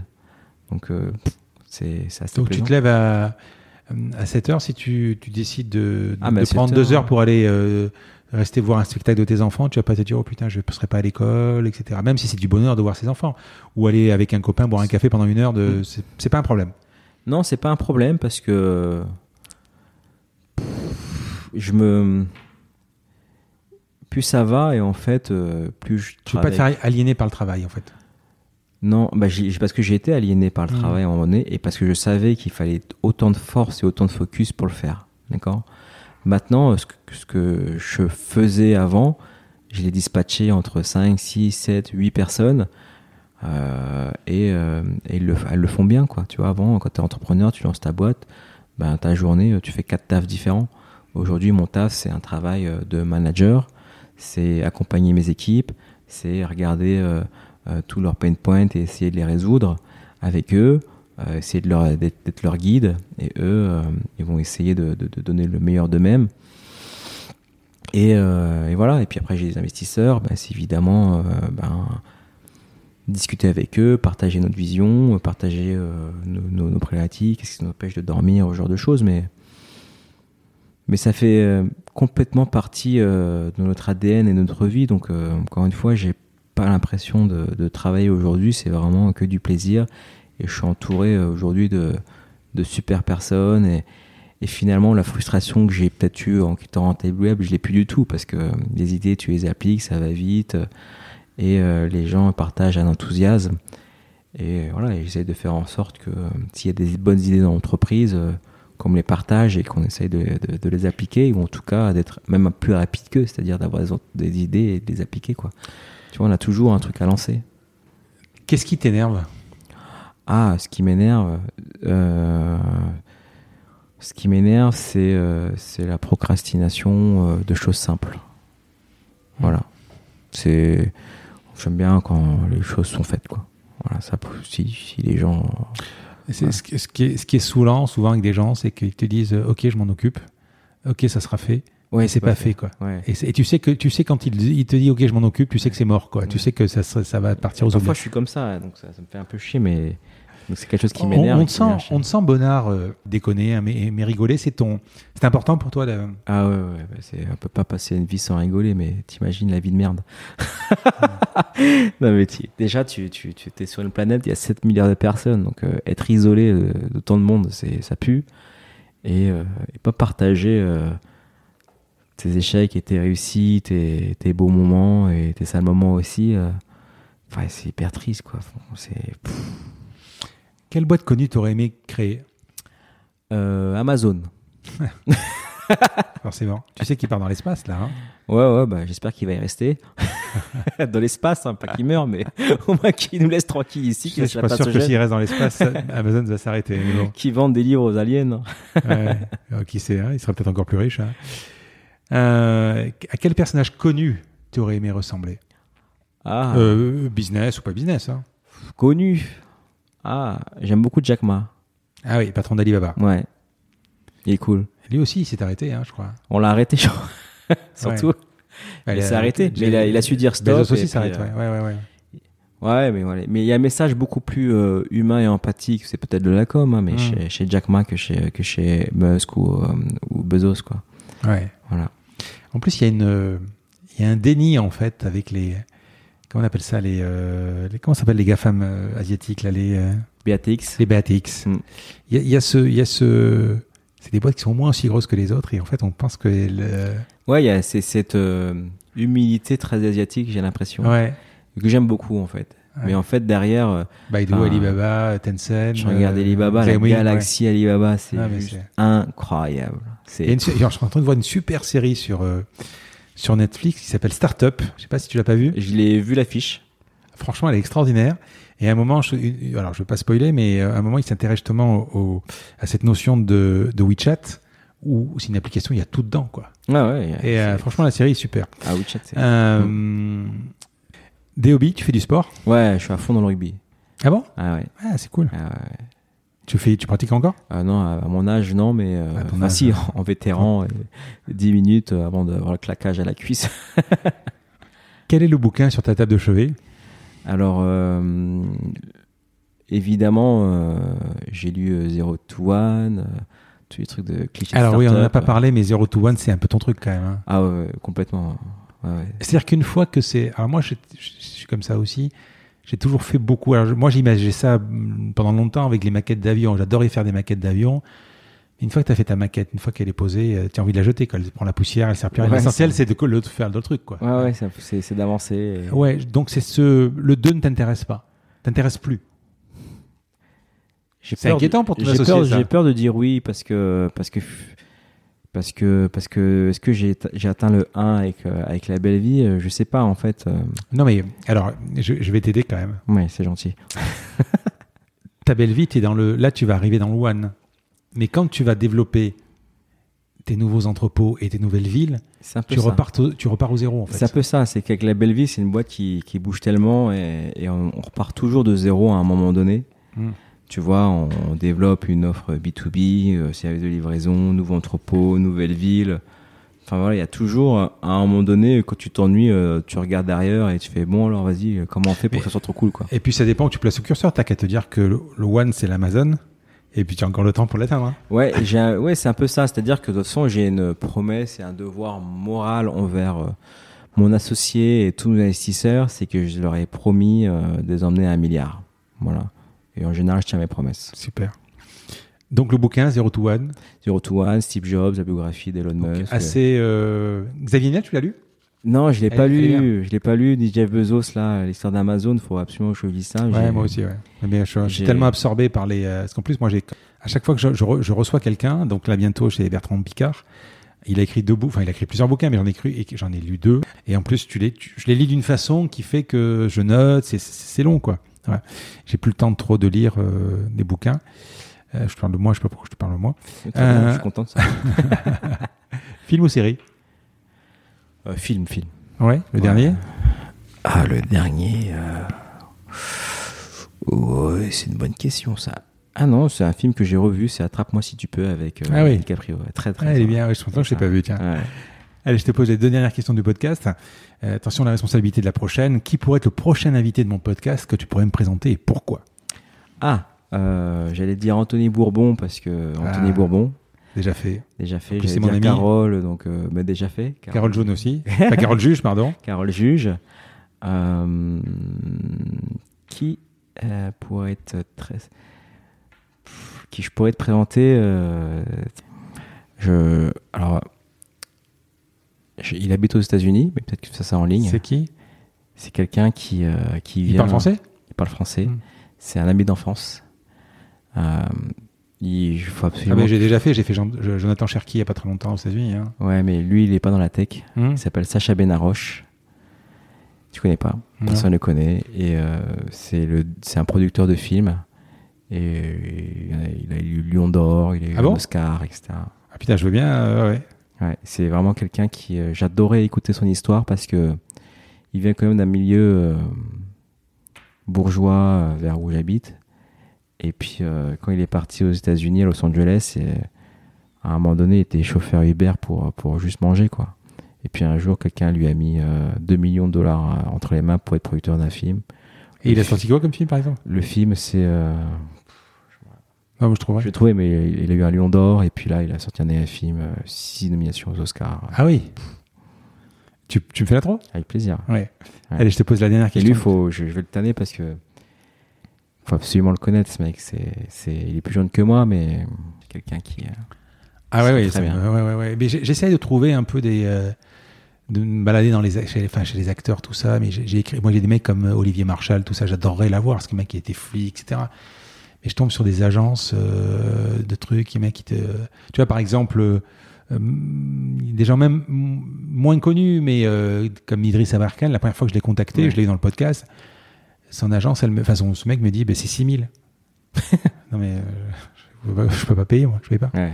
Je veux dire, voilà, après, je lui donne les métriques, etc. Ah, ça va. Mais c'est vrai qu'un Olivier Marchal ou qui tu veux, j'aimerais bien avoir un Marc Lavoine, parce que c'est des gens intelligents en Ouais, plus, ouais. tu vois. Mais euh, qu'est-ce qu'ils vont avoir euh, 30 000 écoutes, ça, ça, ça change rien, quoi. Je veux dire, voilà, quoi. Non, mais à un moment, tu le fais, c'est du give back, quoi.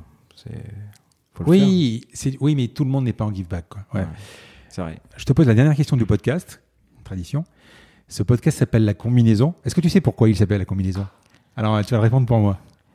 Euh, parce qu'il y a deux personnes qui se parlent et qui créent quelque chose ensemble. Non. Parce que je cherche à comprendre la combinaison d'éléments. Tu sais, alors toi qui, qui suis dans les recettes, pour sortir une Ouais. recette, bah, à un C'est moment, les ingrédients. c'est les ingrédients. Donc, qu'est-ce qui a fait que tu es devenu un jour Paul Donc, pour moi, j'appelle ça la combinaison, mais c'est des ingrédients, la recette. Donne-moi un peu ta combinaison. Ah, euh, je dirais euh, beaucoup d'honnêteté, de loyauté, de sacrifice, Mm. beaucoup de travail et euh, beaucoup d'amour. C'était. Alors, déjà, avant de préparer cet épisode, je me suis éclaté à le faire. J'ai fait samedi en plus. J'ai fait euh, assez rapidement. Je trouvais ça ton parcours incroyable. Bon. T'écouter, te voir parler, etc. Franchement, euh, j'étais dans ta vie, quoi. Je me suis régalé. Bah, tant mieux, ça me fait plaisir. Écoute, euh, À bientôt. je suis content si t'as passé un bon moment et moi aussi Ben, d'ailleurs. Ok, à bientôt. À bientôt, à salut. Je vous remercie d'avoir écouté cet épisode. Comme promis, voici le code de réduction pour commander sur papeo.fr. C'est la combinaison, tout en majuscule. Je vous offre 10% de remise sur votre première commande. Parlez de ce podcast à vos amis ou à vos collègues de bureau. Partagez-le le plus possible. Abonnez-vous en cliquant sur le petit bouton s'abonner dans votre application mobile ou sur euh, votre ordinateur. Ainsi, vous serez averti dès qu'un nouvel épisode est en ligne. Je sillonne la France pour vous proposer de nouveaux invités. C'est vraiment beaucoup beaucoup de travail. Ce n'est pas mon métier, vous l'avez peut-être compris. C'est une passion que je pratique en dehors de mon job. Si vous avez apprécié cet épisode, dites-le moi avec des étoiles, 5 de préférence sur Apple Podcast, anciennement iTunes, et d'y ajouter un gentil commentaire, ça me fera plaisir. Ça me permettra également de remonter dans les classements. Et puis si vous n'êtes pas Apple, c'est pas grave, parlez-en autour de vous, partagez sur les réseaux sociaux, c'est prévu sur votre application de podcast préférée. Enfin, vous pouvez vous abonner sur lacombinaison.fr pour être averti dès qu'un nouvel épisode est en ligne. Je suis Frédéric Azoulay. N'hésitez pas à me faire remonter vos remarques, vos questions, mais aussi des invités que vous aimeriez entendre. Je vous dis à bientôt.